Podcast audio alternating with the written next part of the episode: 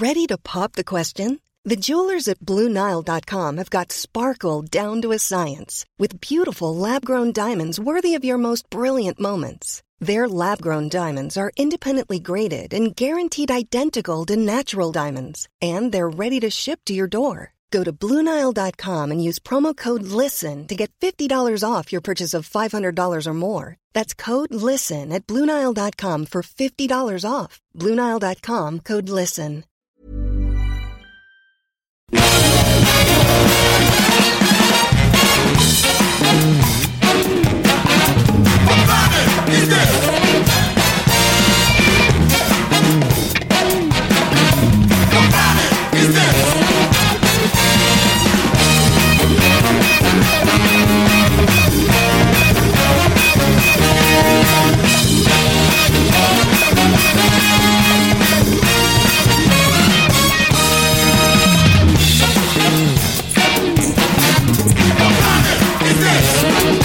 Et c'est parti pour un nouveau Capture Mag, un Capture Mag, un gros Capture Mag, une belle émission bien charnue avec euh, du bon journaliste, nourri au grain, nou- nourri à la chips Flodor.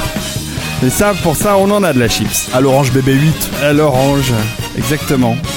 Euh, et, et ils boivent de l'eau ce soir, je suis témoin, il n'y a pas de whisky sur la table, il y a de la cristalline et, Jamais, David, jamais. Et ben, sans Pellegrino. et de la Sampé. Euh, nous sommes sobres. Donc, euh, Et sponsorisé. nous sommes en décembre, euh, en décembre 2017, et comme chaque année maintenant, euh, 2016, pardon, oh là là, pff.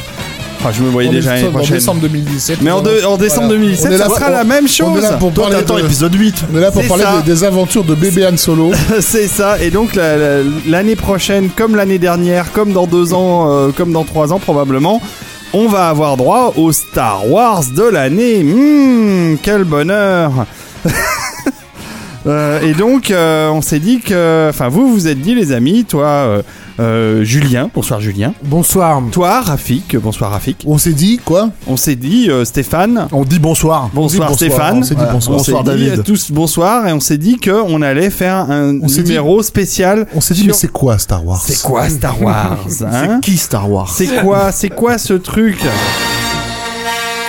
On nous l'a rabâché. Indiana Jones. C'est ça. Superman. Le célèbre thème. Mais c'est, eh, c'est ce film avec Peter Weller là. C'est ça. Le Caro Banzai. euh, non, ah, toi ça. Bon, allez, un peu de sérieux, les amis, quand même. C'est culte ce truc.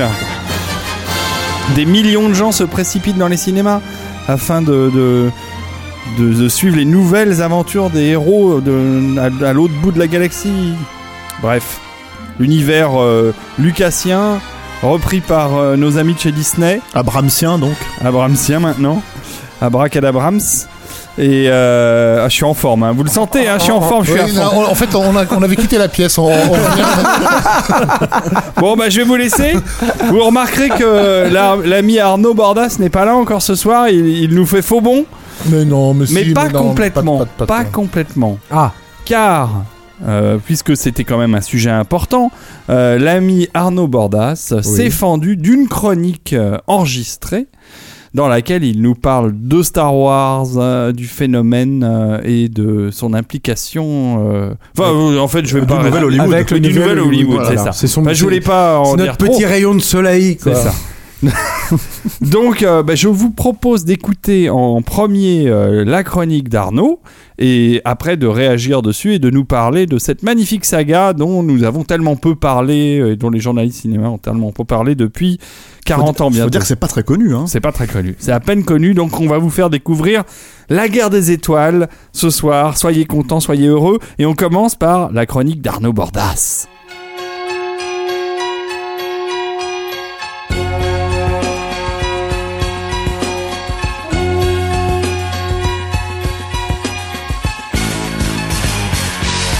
Chers amis du Studio B, chers auditeurs, bonjour. Pour cette première chronique, j'aimerais aborder, puisque l'émission est consacrée à Star Wars, le sujet de l'historiographie officielle de la saga créée par George Lucas et en particulier la place qu'occupe cette dernière dans la vision que l'on a du cinéma américain des années 70. Cette vision est aujourd'hui largement conditionnée par un ouvrage paru en 1999, Le Nouvel Hollywood, et le discours de son auteur Peter Biskin. Qui est Peter Biskin C'est un journaliste américain spécialisé dans le cinéma. Il a collaboré à de nombreux titres de presse comme Rolling Stone, Vanity Fair, le New York Times ou le Los Angeles Times.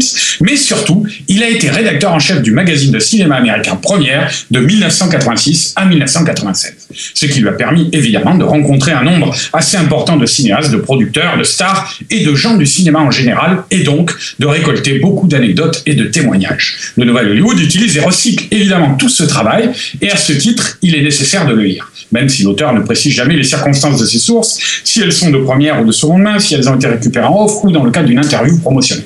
Bref, c'est donc un ouvrage à lire, qui retrace à peu près 20 ans de cinéma hollywoodien, de la fin des années 60, qui avait vu la mort lente et douloureuse de l'ancien système des studios, à la fin des années 80, avec le triomphe de la génération de Wonder Boys biberonnés à la culture pop des 60s, en passant bien évidemment par les années 70, et l'avènement d'une nouvelle forme de cinéma américain, plus portée sur la contestation politique, la remise en cause des canons esthétiques classiques, et surtout l'affirmation de la prééminence des réalisateurs sur les studios. Problème, si le spectacle de l'ascension des jeunes loups qui étaient alors Francis Ford Coppola, Martin Scorsese, William Friedkin Brian De Palma, Steven Spielberg ou George Lucas s'avère captivant, on voit néanmoins se dessiner peu à peu un portrait biaisé et orienté de ces années 70 que Biskin décrit clairement comme le dernier grand âge d'Hollywood. Le dernier, car selon lui, l'indépendance qu'ont su gagner les cinéastes rebelles de cette époque a été contestée, niée, puis détruite au cours de la décennie suivante, marquant ainsi le grand retour des studios et donc des marchands du temple. Et le coupable idéal de cette décadence, toujours selon Biskin, c'est le tandem Steven Spielberg-George Lucas. Le succès faramineux de leurs films Les Dents de la Mer et La Guerre des Étoiles aurait enterré le rêve d'une nouvelle Hollywood pour transformer l'industrie du cinéma américain en une gigantesque usine à jouer. Tout au long de son bouquin, Biskin ne cesse de déployer sa thèse, convoquant pour ce, faire les témoignages d'une certaine catégorie d'acteurs de cette époque, collaborateurs aigris, amis et conduits, épouses répudiées, collègues jaloux, etc. Tous ceux qui ont visiblement des comptes à régler avec Spielberg, Lucas ou l'industrie de l'époque en général, défilent ainsi pour accuser le démoniaque tandem d'avoir infantilisé le cinéma américain.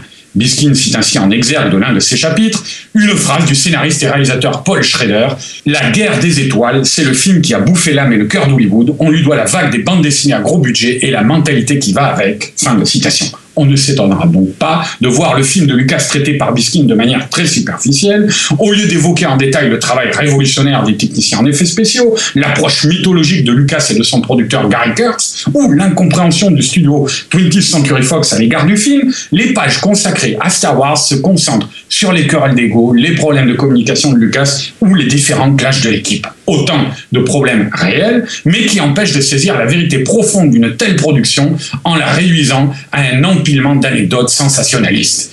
Et surtout, en s'attardant pour servir sa thèse décliniste sur le business des produits dérivés mis en place par Lucas, Biskin évite soigneusement de montrer que c'est justement ce business qui a permis au cinéaste de gagner son indépendance financière et de préserver à l'avenir ses films de l'interventionnisme du studio.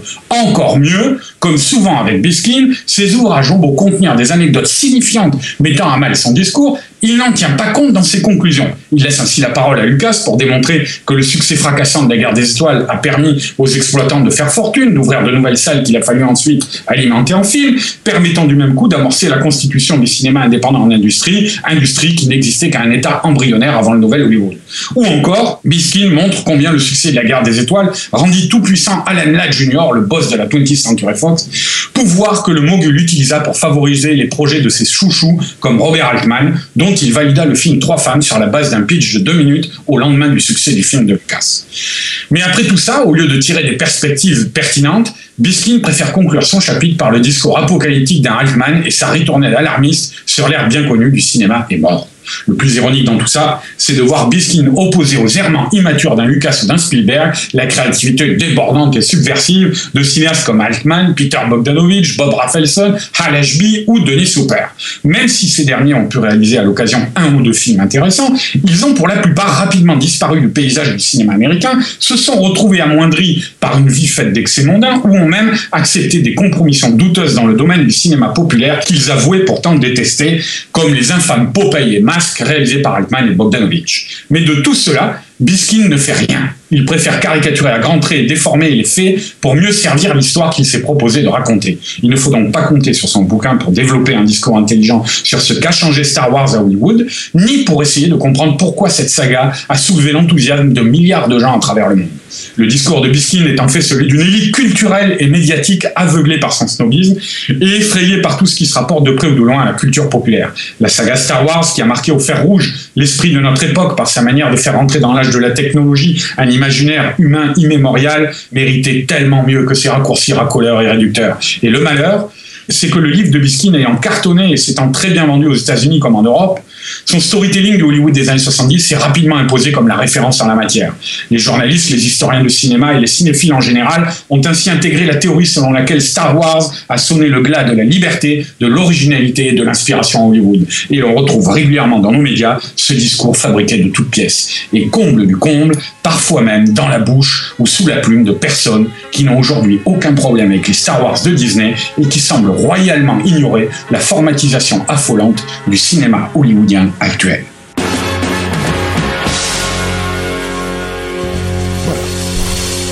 Arnaud, Arnaud, enfin. C'est lourd, hein. C'est Voilà, ouais, non, voilà. C'est dur d'enchaîner. C'est hein. d'enchaîner après tout ça. C'est hein. revanchard, ce Non, mais c'est surtout, je pense qu'il a, je pense qu'il a tout dit, on peut arrêter là. hein. Ouais, je crois qu'on va arrêter l'émission. Non, je suis pas d'accord. Moi, je pense non. D'abord, il faut arrêter parce que bon, Victor Bogdanovich, Al Ashby, euh, Robert Altman, ils ont été importants. Voilà. Euh, non, mais c'est vrai. Il faut, faut- Il est évident que le, le bouquin de Biskin. Euh, euh, comme Arnaud le, le spécifiait, voilà, Biskin, a- en tant que rédacteur en chef de première, a rencontré plein de monde, a fait des... Déjà, j'aimerais euh, préciser que lorsque je bossais moi-même sur mon bouquin euh, sur Georges Lucas, euh, j'ai un petit peu fouiné dans des archives. J'ai retrouvé des anecdotes et des propos du bouquin de Biskin dans des interviews qui n'étaient pas du tout de Biskin. hein. C'est-à-dire que lui-même est allé chercher dans des archives des anciens propos pour les remettre à sa sauce. Et ce qui m'avait frappé, c'est que euh, ces propos étaient dénués de toute... euh, euh, de tout abus de langage en fait et, et les phrases que Biskin avait repris dans son dans son ouvrage euh, Le Nouvel Hollywood, il avait juste rajouté des fuck pour les rendre plus authentiques en fait, pour faire vraiment c'est c'est un truc qui a été pris sur le vif quoi. Voilà, je, je c'était une petite euh, petite précision. Maintenant, la vision que, que, que, que Biskin a imposée de, de ce qu'a été le nouvel Hollywood et de la façon avec laquelle un, un sale film comme Star Wars a déchiré tout ça, elle est évidemment complètement débile. Le nouvel Hollywood, il est mort de lui-même. Euh, il est mort d'abord de, de- de- des bides successifs de, films euh, d'auteurs euh, à, budget démentiel comme La Porte du Paradis, Apocalypse Now, etc. Euh, et il a été définitivement enterré par la Paramount au début des années 80, par Michael Eisner à la Paramount. qui a vraiment institué une nouvelle façon de faire, qui a amené à lui les mecs comme Don Simpson et Jerry Bruckheimer, qui eux ont vraiment été les fossoyeurs de ce qu'avait été l'esprit des années 70. Donc évidemment, c'est un, un, procès d'intention, un mauvais procès qui a été fait à, Spielberg et à, et à, et à Lucas, euh, parce que le, le, comment dire, tout ce nouvel Hollywood, quels que soient les auteurs dont on parle, il était nourri d'une culture cinéphile d'après-guerre, euh, de gens qui s'étaient fait à la télévision, que ce soit des Al des Robert Altman, mais aussi des George Lucas et aussi des Spielberg, et qui ont chacun à leur façon tenté de rénover des images passées. Voilà, quand Altman fait le privé, il rend hommage au cinéma de- noir euh, des années 40, quand- et, quand Spielberg et Lucas font les aventures de l'Arche rendent hommage aux sérioles d'aventures des années 40. On est dans la même logique en fait. On est donc c'est pas les mêmes cinéastes, mais c'est quand même la même euh, la même la même logique. Oui, et puis bah, c'est quand même une vision aussi euh, d'Hollywood qui est un peu un peu biaisée dans le sens où en gros euh, c'est euh, art art versus commerce quoi. Et le truc c'est que comme le signale d'ailleurs Arnaud avec certains exemples, effectivement le carton d'un film comme Star Wars c'est bon pour le cinéma dans le sens où ça ram- ça permet de faire d'autres films derrière quoi. Hmm. Mais c'est pas la seule euh, chose que Star Wars a vraiment infusé en fait. Ce qu'il faut. Alors attendez les amis, là on a réagi à chaud sur la sur la. Excuse-moi de te couper, Stéphane, on réagit à ch- à chaud sur la chronique d'Arnaud. Mais euh, est-ce que vous voulez pas reprendre un peu l'histoire au début ou? Bah, c'est ce que j'étais en train de faire. Ah bah pardon. Ah, bon, je vais me taire alors, je vais rentrer chez moi. Voilà l'idée, l'idée, l'idée. Pourquoi un film comme Star Wars est aussi important que ça et pourquoi en fait il, il cristallise euh, à la fois toutes, euh, toutes les frustrations d'un, mec comme Biskin ou, ou euh, sens voire même, voire même certains, certaines insultes. Non non mais je, je, je j'essayais sens d'y aller, tu vois. J'essaie d'y aller. Les auditeurs, les auditeurs ne voient pas, mais la David est dans une rocking chair, dans un, dans un coin de la pièce. Avec un fusil. Il est, re- il est retourné dans son tricot. Non, mais ce que, ce que l'héritage, c'est, c'est tout le truc en fait de Star Wars, c'est de savoir quel est l'héritage du film. On parle pas uniquement de ah, il a relancé l'heroic fan- euh, pas Heroic fantasy, pardon, le space opera. euh, il a relancé en fait enfin euh, quelques films, euh, comment dire. Il a, il a créé c'est un film qui a créé d'énormes vocations. C'est aussi euh, c'est un succès qui est une anomalie à la base. Mais même avant ça, en- déjà à l'époque de la sortie du film, euh, euh, euh, Lucas euh, l'avait dit et il- regrettait que dans toutes les critiques, bonnes ou mauvaises, qui ont été faites au film, personne ne se soit attaché à sa technicité, par exemple, et à la façon avec laquelle ils avaient euh, tenté des choses nouvelles en termes d'image et de son. Même Euh, de production. Et de, mais, mais même avant ça, voilà. Voilà. Mais, mais déjà des choses que la critique aurait dû être en mesure de voir. Hmm. Euh, je veux dire, bon, euh, Star Wars aujourd'hui, je pense que ceux qui s'intéressent en tout cas euh, à Star Wars le savent que le film a été euh, une espèce de sauvetage un peu de dernière minute, notamment sa partie, euh, toute la partie tunisienne, donc tout ce qui a été tourné en Tunisie qui était parfaitement inexploitable, absolument dégueulasse, euh, et que le premier montage que Lucas avait fait était un, était un cataclysme, et qu'il a dû appeler en catastrophe sa femme, qui n'était pas initialement sur le sur le projet, sa femme Marcia Lucas, qui elle bossait avec euh, Martin Scorsese, euh, et qu'elle a vite fait euh, monter une équipe avec euh, comment il s'appelle, euh, ça y est, j'ai plus les noms. euh, les, les, les monteurs de De Palma de l'époque, bref, Paul quelque chose et machin truc chou, bref, euh, pour essayer de, de, de sauver ce qui pouvait être sauvable de cette partie tunisienne et de, et de la dynamiser. Et donc ils ont vraiment fait, c'est pas de l'expérimental, mais presque quoi. Ils ont créé de la dramaturgie là où il n'y en avait pas vraiment, euh, en jouant sur les jeux de regard, sur les voilà, sur le champ contre champ, sur les trucs, voilà, sur les échelles de, les valeurs de plan et tout. Et donc tout le tout le langage qui était institué dans le Hollywood de l'époque, euh, qui voulait qu'on débute une scène par un plan un plan d'ensemble pour ceci cela, tout, tout ça a été a été chamboulé hein, par euh, par euh, par. Martien est, euh, sur ce film-là. Euh, Walter Murch qui a, qui a fait un, pas, pas, pas- pardon pas Walter Murch mais Walter Murch avait initié Lucas au, au, au sound design et donc il y a eu un travail de sound design absolument monstrueux sur sur Star Wars qui faisait la- la- qui était dans Ben la, merci mais qui était dans la logique de ce qui avait été euh, de ce qui avait été fait sur THX 138 que tout le monde reconnaissait à l'époque comme un film pour le coup expérimental. Euh, donc Lucas était frustré parce que ses films précédents l'expérimentation avait été vue par la critique parce que c'était des films à petit budget que personne n'allait voir.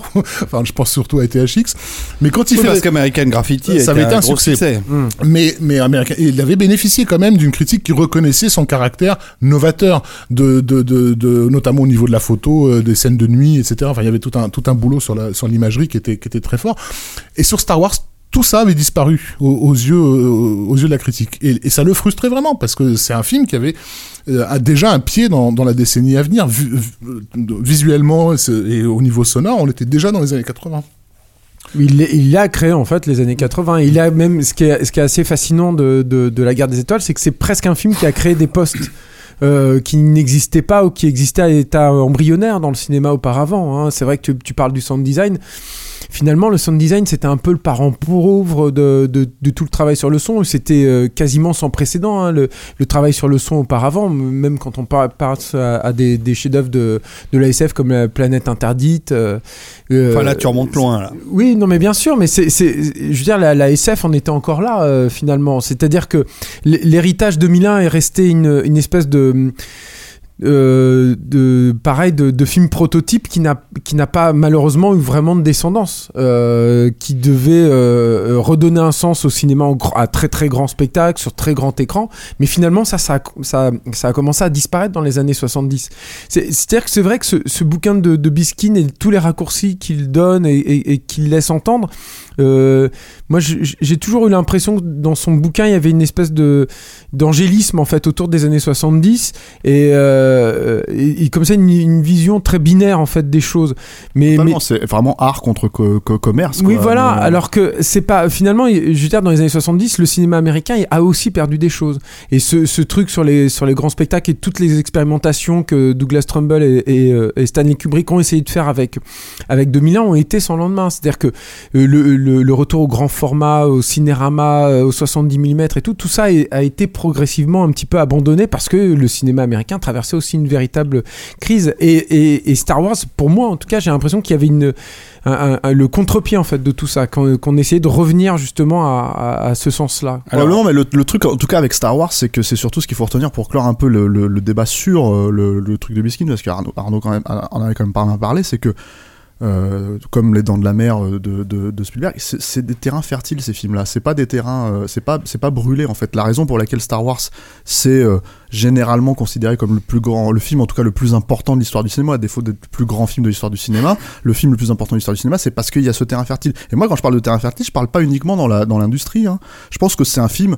Je veux dire, euh, euh, à l'époque, moi, j'ai pas découvert Star Wars au cinéma à l'époque. J'ai commencé avec le Retour du Jedi. Mais quand t'es un gamin et que le film commence sur une ouverture spatiale comme celle-là, euh, et que c'est une vraie aventure et que tu vois les premiers plans d'espace et t'y es, quoi, c'est une invitation à regarder les étoiles. C'est une invitation à sortir un peu de, de, de, de ton quotidien et de rêver beaucoup plus haut.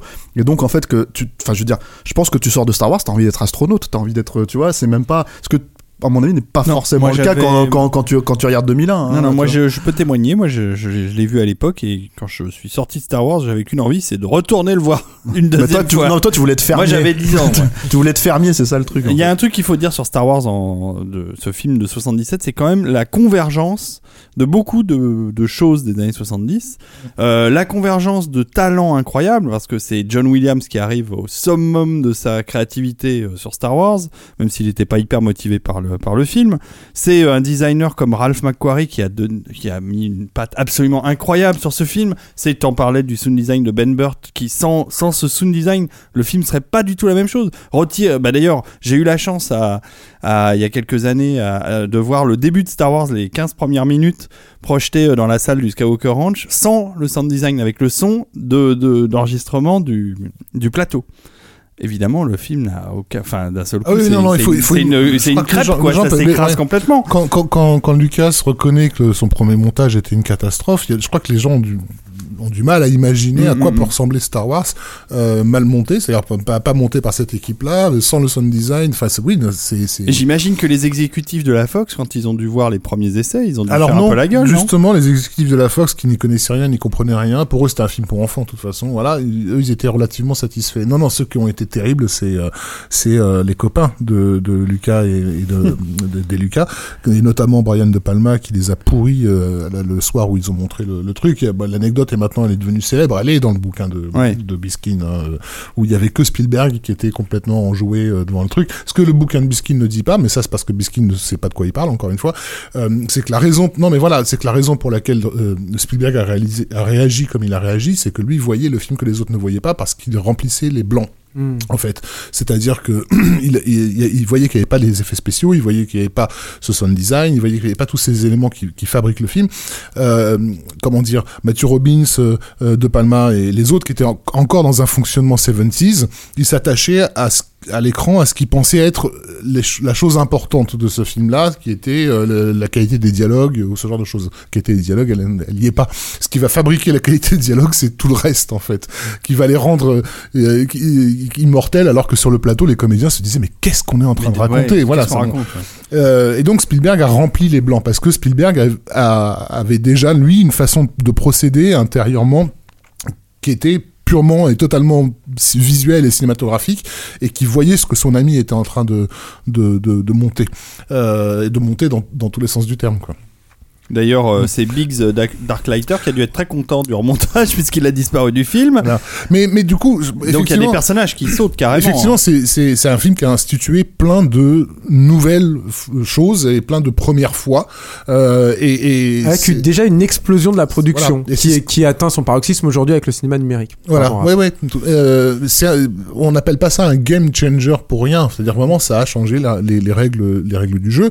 Euh, c'est, euh, c'est un film aussi qui a mené euh, Lucas à devenir le plus puissant des indépendants à, Hollywood, puisque donc, euh, je résume pour ceux qui connaîtraient pas encore l'anecdote, mais euh, il avait au départ donc signé avec la Fox, la Fox croyait pas vraiment en ce projet. C'était surtout Alan Ladd Jr. qui, voulait à tout prix avoir ce, le poulain Lucas dans son écurie, Oui, hein, qui parce avait que vraiment... c'était un- le réalisateur, un des réalisateurs montants de l'époque après American Graffiti. Non, euh, c'était alors Ma- American Graffiti n'était pas sorti justement. Euh, Lucas n'avait réalisé que THX 138, qui avait désespéré la Warner, qui est un film que voilà euh, qui a, qui coulé, qui avait coulé le studio Zoetrope de, de- que, que Coppola venait de monter, euh, et qui lui a fait une très mauvaise presse euh, à, à Hollywood. Il était vu comme une espèce de, de voilà de cérébral euh, hyper froid, euh, sans intérêt. Euh, comment dire, Alan Ladd croyait très fort en lui euh, et, et l'a engagé. Il faut spécifier qu'Alan Ladd avait aussi euh, vu le projet de Jodorowsky Dune, euh, donc il, il, était déjà sensibilisé au fait que quelque chose est en train de se jouer autour de la SF et du space opéra.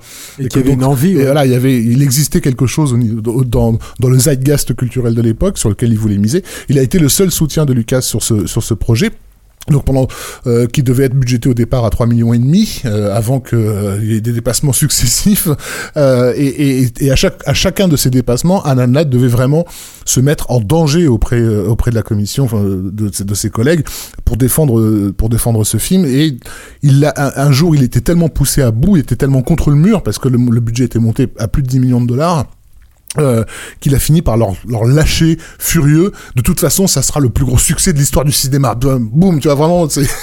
mais mais c'était une façon de leur dire taisez-vous, foutez-moi la paix, évidemment, mais que même lui, qui était le seul à y croire, n'y croyait pas à ce point-là.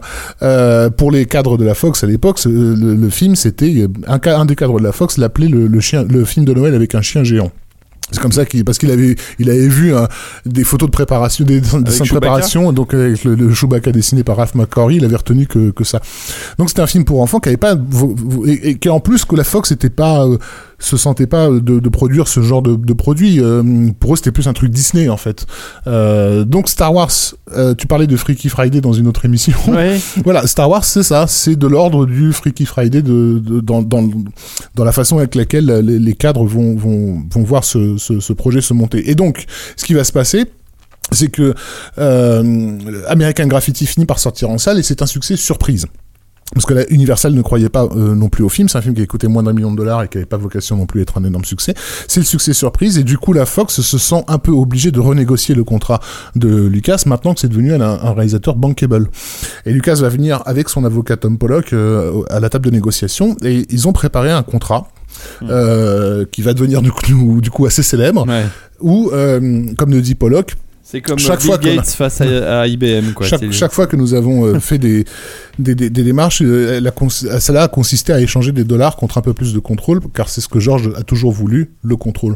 Et en fait, Lucas a dit non, vous n'allez pas m'augmenter, je vais garder mon salaire de merde de réalisateur euh, méconnu, mais par contre, je vais récupérer tout le merchandising. Le, voilà, merchandising, les droits de suite, de développement d'univers, de machin, de trucs, etc.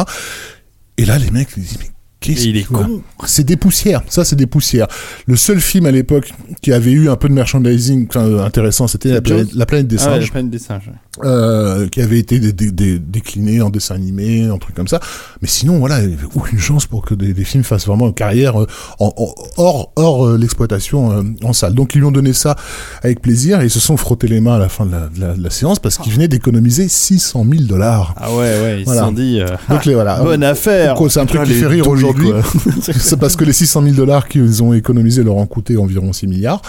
Euh, puisque donc voilà, on sait que Lucas a, a, a bâti son empire euh, sur euh, sur produits dérivés et sur la maîtrise absolue de l'univers euh, Star Wars. Ce qui, ce qui fait donc que l'Empire contre-attaque va être une production Lucasfilm pour un distributeur qui est la Fox en fait. Mmh. Donc ça, ça en fait un film indépendant. C'est la même chose que ce, ce, que Coppola a fait à l'époque avec euh, Apocalypse Now. C'est Lucas est en train de le faire euh, avec l'Empire contre-attaque. Avec du coup des négociations avec les banques pour avoir les prêts qui étaient âpres et difficiles quoi. Mmh. Surtout que mmh. l'Empire contre-attaque va exploser son budget etc. Mais c'est là aussi où on voit que Biskin a une vision qui n'est pas juste. C'est-à-dire que ce qui est super intéressant d'un film comme Star Wars, c'est que c'est les mecs qui ont essayé de retrouver une, une, une indépendance et une façon de travailler à l'intérieur du système hollywoodien. Et c'est là où en fait on, ce, ce, grand dieu de l'art et cette, euh, cette opposition entre art et, et, et, et industrie, on va dire, n'a pas, vraiment lieu d'être, en tout cas pas, pas sur ce terrain-là. Parce que c'est ça qui était très très fort, et il se passera la même chose avec Amblin, euh, peu ou prou, euh, avec Spielberg, mais pas dans, tout à fait dans les mêmes conditions, etc. Mais ils vont créer à l'intérieur du système une niche dans laquelle ils vont réussir à créer leur liberté. Et c'est mmh. pas parce qu'ils veulent toucher leur public qu'ils ne sont pas des, des, des indépendants pour autant, quoi. Donc ouais. ça, voilà, donc ça, tout ça, c'est des choses effectivement que Star Wars a posé et que euh, le, le, la mythologie, on va dire, créée par Biskin et ses copains autour de, de Star Wars qui aurait tué le, le Hollywood est, est, est, est fausse et injuste parce que là, pour le coup, Hollywood allait droit à sa perte de toute façon. Enfin, je veux dire, s'il si n'y avait pas eu un Star Wars pour relever le truc euh, à la fin des années 70, il y aurait eu un Battlestar Galactica, Galactica juste après. On va être tranquille. La, Starfi- la Starfighter. Ou là, plus tard, un peu ouais. plus tard, de Nick Castle. Donc voilà, donc, euh, donc le film a évidemment lancé, euh, lancé une vague de, de, de- comme souvent dans, dans des cas de- d'énormes succès de de, de remakes euh, déguisés opportunistes, euh, y compris jusqu'au jusqu'au Japon avec euh, avec le célèbre Sankukai. Euh, C'est la bataille. mais au, mais au-delà du, du space opéra, voilà, c'est surtout effectivement, il a révélé euh, un public déjà, qui est puisque Star Wars est considéré comme l'an zéro de la culture geek. En fait, cette culture existait depuis la fin des années 60 dans les campus américains, mais elle ne va vraiment exister aux yeux du reste de la population qu'avec Star Wars, puisque donc le le phénomène veut que comment dire les, les, les premières séances en fait le, le succès de Star Wars ça aussi il faut le rappeler à l'époque le film va sortir dans 37 salles dans mon souvenir euh, ce qui est, donc, ce qui donne une idée de sa non importance 37 salles sur les territoires américains euh, Donc, l'exploitation n'était pas pareille aussi en même temps. hein, à oui, bien sûr, et ce n'était pas, du coup, ça n'en faisait pas un blockbuster, Non, parce que non, non. euh, il y avait deux, deux films qui avaient bénéficié d'une grosse sortie à l'époque, qui étaient Le Parrain et euh, et euh, Jaws, et qui étaient considérés comme des blockbusters. Donc, mais même au-delà de ça, de toute façon, c'était pas un projet prioritaire. La Fox, en fait, c'est tous ses espoirs de le- dans- de l'année étaient euh, sur un film qui s'appelait De l'autre côté de minuit avec Marie-France Pizier. C'était ça, alors, le, le film de la Fox de 77. Et euh, J'aime bien cette anecdote. bah, c'est quand même extraordinaire. Ouais. quand même. Elle, elle- elle- elle est, elle, est, d'autant plus euh, ju- juteuse que personne ne sait ce que c'est et que tout le monde est obligé d'aller, googler pour savoir c'est quoi Mais ce qui est Marie-France Pizier euh, euh, comment dire Et le succès démentiel de Star Wars, il ne se fait pas le premier jour. Euh, le succès démentiel de Star Wars, il se fait à la fin de l'année 77. C'est-à-dire qu'en fait, ça va être en plusieurs temps. Les premières séances vont être remplies à craquer, alors que personne ne s'attendait à ce que ce petit film euh, fasse euh, ça le comble. Du coup, euh, c'est la panique. euh, D'ailleurs, quand on revoit les bandes annonces de l'époque, elles sont pas super excitantes. et, plus, et hein. non seulement c'est pas excitant, mais le public riait en voyant les bandes annonces, et notamment le plan où R2D2 tombe après avoir été euh, euh, tiré, euh, après que les Jawa lui aient tiré dessus. C'est ce qu'on écoute Ouais. justement. Les, les, les spectateurs étaient morts de rire et c'était pas du tout l'effet euh, l'effet désiré. Euh, Bon, si la scène est un peu drôlatique euh, quand il se fait. oui, tirer sauf que là, dessus. c'est- là, dans là, il cadre la dans dans Non, dans la non, bande-annonce, il riait du film en fait. Euh, et donc euh, le, le marketing de la de la Fox, a, comment dire, a- se demande qu'est-ce qui se passe en fait, parce que ce public, n'est- euh, d'où vient ce public qui a rempli qui a rempli les salles? Bah, et, c'est moi. et un des cadres de la Fox euh, le dira d'ailleurs euh, plus tard, mais il, il va le dire à ses collègues à l'époque. Le public qui a rempli les salles le premier jour, c'est parce que euh, euh, Kurtz et Lippincott ont fait toutes les putains de conventions de tout ce putain de pays. C'est Ah ouais, sa phrase. Enfin, c'est-à-dire que pendant six mois, Gary Kurtz et Charlie Lippincott vont euh, euh, faire tout le territoire et ils vont aller dans toutes les conventions, notamment les conventions informatiques, qui à l'époque regroupent un public que pour le marketing qui, qui n'existe pas, qui est euh, ce qu'on appelle aujourd'hui donc des geeks, des, des mecs à lunettes boutonneux qui sont passionnés d'électronique et qui sont aussi des euh, gros lecteurs de, de Heroic Fantasy, de, de, de livres de SF, etc. Et ils vont déposer des espèces de, des préaffiches euh, et aussi je crois euh, assez tardivement les, les premiers exemplaires de la bande dessinée d'adaptation du film en fait euh, parce que la, la- la BD Marvel est Mm. faite avant le d'ailleurs pour la pour l'anecdote aussi personne à la Fox ne voyait l'intérêt de, de, de, de décliner ce, ce film euh, en, en comic book en fait parce qu'ils voyaient même pas l'intérêt d'un marché euh, comic book Et surtout les liens entre les deux. Ouais. Mm. et surtout les liens entre les deux. Et, et donc pour ce pour ce mec de la Fox, c'est vraiment ce boulot là de fond qui a été, euh, qui a été d'aller repérer ce public là, qui était le, le public qui allait faire le film en fait, qui a permis euh, au premier jour d'être euh, de faire ça, ça le comble. Euh, Kurtz avait cette anecdote où il racontait qu'il euh, très tard, euh, il avait une émission de radio très tard le jour de la sortie du, du film, et il y a un appel d'auditeur euh, qui lui parle du film en disant qu'il l'a vu, je trouve ça génial et tout ça, donc Kurtz était très content, et l'auditeur lui en parle, lui en parle, lui en parle, et Kurtz dit mais vous avez une mémoire absolument extraordinaire, euh, vraiment parce que le type lui racontait les scènes à l'image près, C'est du petit spoiler Voilà. absolu. et là, le gars lui fait, je suis pas sorti de la salle de la, de la journée. En fait, il avait fait toutes les séances depuis le matin. Donc, Je, je, je voulais Ouais. juste euh, revenir, euh, ouais, je te laisserai euh, continuer après, mais revenir sur les sorties de l'année 77. Juste pour dire qu'en face, il y a eu Sorcerer dont on parle, on a déjà parlé dans. et qui a fait, voilà, qui a fait paniquer Friedkin parce que le Sorcerer ne marchait pas et le, le directeur de du euh, Chinese euh, Theater, Theater. euh, lui avait dit, mais il savait pas que c'était Friedkin qui avait réalisé le film. Euh, il était venu se plaindre en lui disant, ah non, cette merde, de toute façon, si ça continue comme ça, moi, dans trois jours, je la dégage et je reprends Star Wars. Il y, a- y avait New York, New York qui est sorti la même année, dont Martial, Lucas avait fait le montage, qui, qui était le projet de Marcel Lucas cette année-là. oui. Il y a eu Suspiria qui est quand même sorti cette année-là, sympathique. Euh, il y a eu L'espion qui m'aimait, euh, un James Bond. Saturday Night Fever, un gros succès de l'année 77. Ouais, le James Bond aussi, hein, ça avait été un Le très James gros Bond succès. aussi, bien sûr. euh, très chouette James Bond. D'ailleurs, le James Bond, il faudrait vérifier s'il a pas fait plus d'entrées en France que Star. Ah non, il n'en a pas fait autant que Star Wars, mais il était pas loin. Il y a eu Eraserhead de David non. Lynch. Si, le, pour le, le- le premier, le premier film au box-office français de l'année 77, c'est Bernard et Bianca. Exactement, Bernard Bianca, j'allais les citer. Il y a eu Orca, euh, il y a eu euh, l'Empire des fourmis géantes. Il y a eu Le Grand Frisson, enfin il y a eu Black Sunday aussi, avec une musique de Williams. Euh, voilà, donc euh, il y a eu Peter et Elliot le Dragon aussi. Donc Bref, voilà, une donc- année riche donc, en- mais, mais, en- mais en termes de, game changing, voilà, il y a, il y a d'une part il y a cette communauté euh, que personne n'a vu venir qui est là, et ensuite durant l'été, puisque on s'est mis à parler du coup de ce film qui faisait ça le comble. Euh, et durant l'été, le reste de la population américaine va aller voir ce film qui, il paraît que, tu vois. Mm. Donc en fait, c'est là où on considère que les geeks ont fait le succès de Star Wars, c'est que sur les premières semaines, c'était eux qui, qui remplissaient la salle jour et nuit. Sorti en mai 77 aux États-Unis, mais seulement en octobre en France. Et, et 19 l'année su- suivante au Japon seulement. Euh, mais euh, comment dire? Mais du coup, le, ce public familial va, va, va, va- notamment les enfants évidemment vont délirer sur le sur, sur, sur le truc. Euh. Et, et il va réaffirmer euh, ses désirs de public. Parce que ça aussi c'est quelque chose que des gens comme Biskin ont, ont oublié. C'est que les années 70 c'est le plus bas taux de- d'entrée de, toute l'histoire de, de, Mhm. de, de- de- du cinéma euh, américain. Euh, on était de- je crois qu'on avait chuté de un sixième de ce que le, de- des années 40 ou un truc comme ça. Enfin, c'était vraiment un cataclysme, quoi. Donc oui, d'accord, il y a eu des tas de chefs-d'œuvre, des films dont on se repaît aujourd'hui au niveau de, entre nous cinéphiles, mais le public n'allait plus au cinéma. Ouais, il n'était plus là. Donc euh, le fait d'avoir fait aussi un triomphe à Star Wars, c'était aussi la revanche d'un public populaire qui disait c'est ça qu'on veut voir nous. Euh, ils étaient pas là pour voir de l'autre côté de minuit avec Marie-France Pizier, ils s'en foutaient quoi. Donc ça, ça, ça a été un game changing parce que tout d'un coup Hollywood s'est dit bah oui si on veut survivre, il faut peut-être qu'on fasse des films pour pour ces gens. Mhm.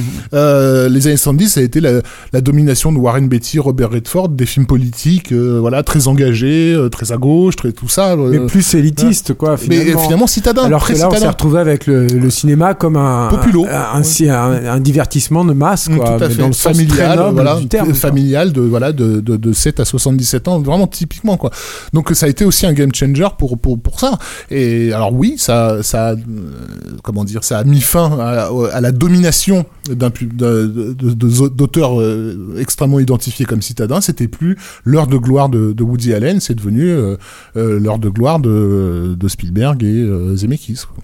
Mais tout ça avec un film, encore une fois, prototype qui explosait totalement la façon de fabriquer un film, quoi. Donc voilà. pour Stéphane, tu es bien silencieux. Euh, moi j'écoute et j'apprends des choses sur Star Wars. je connaissais pas ce film. Et, euh, et alors, je connaissais pas. Alors, Star Wars c'est avec Paris-France Pizier, c'est ça ça. C'est, euh, Et Suzanne Sarandon. Ouais, ouais. D'accord, ok. ouais. Mm.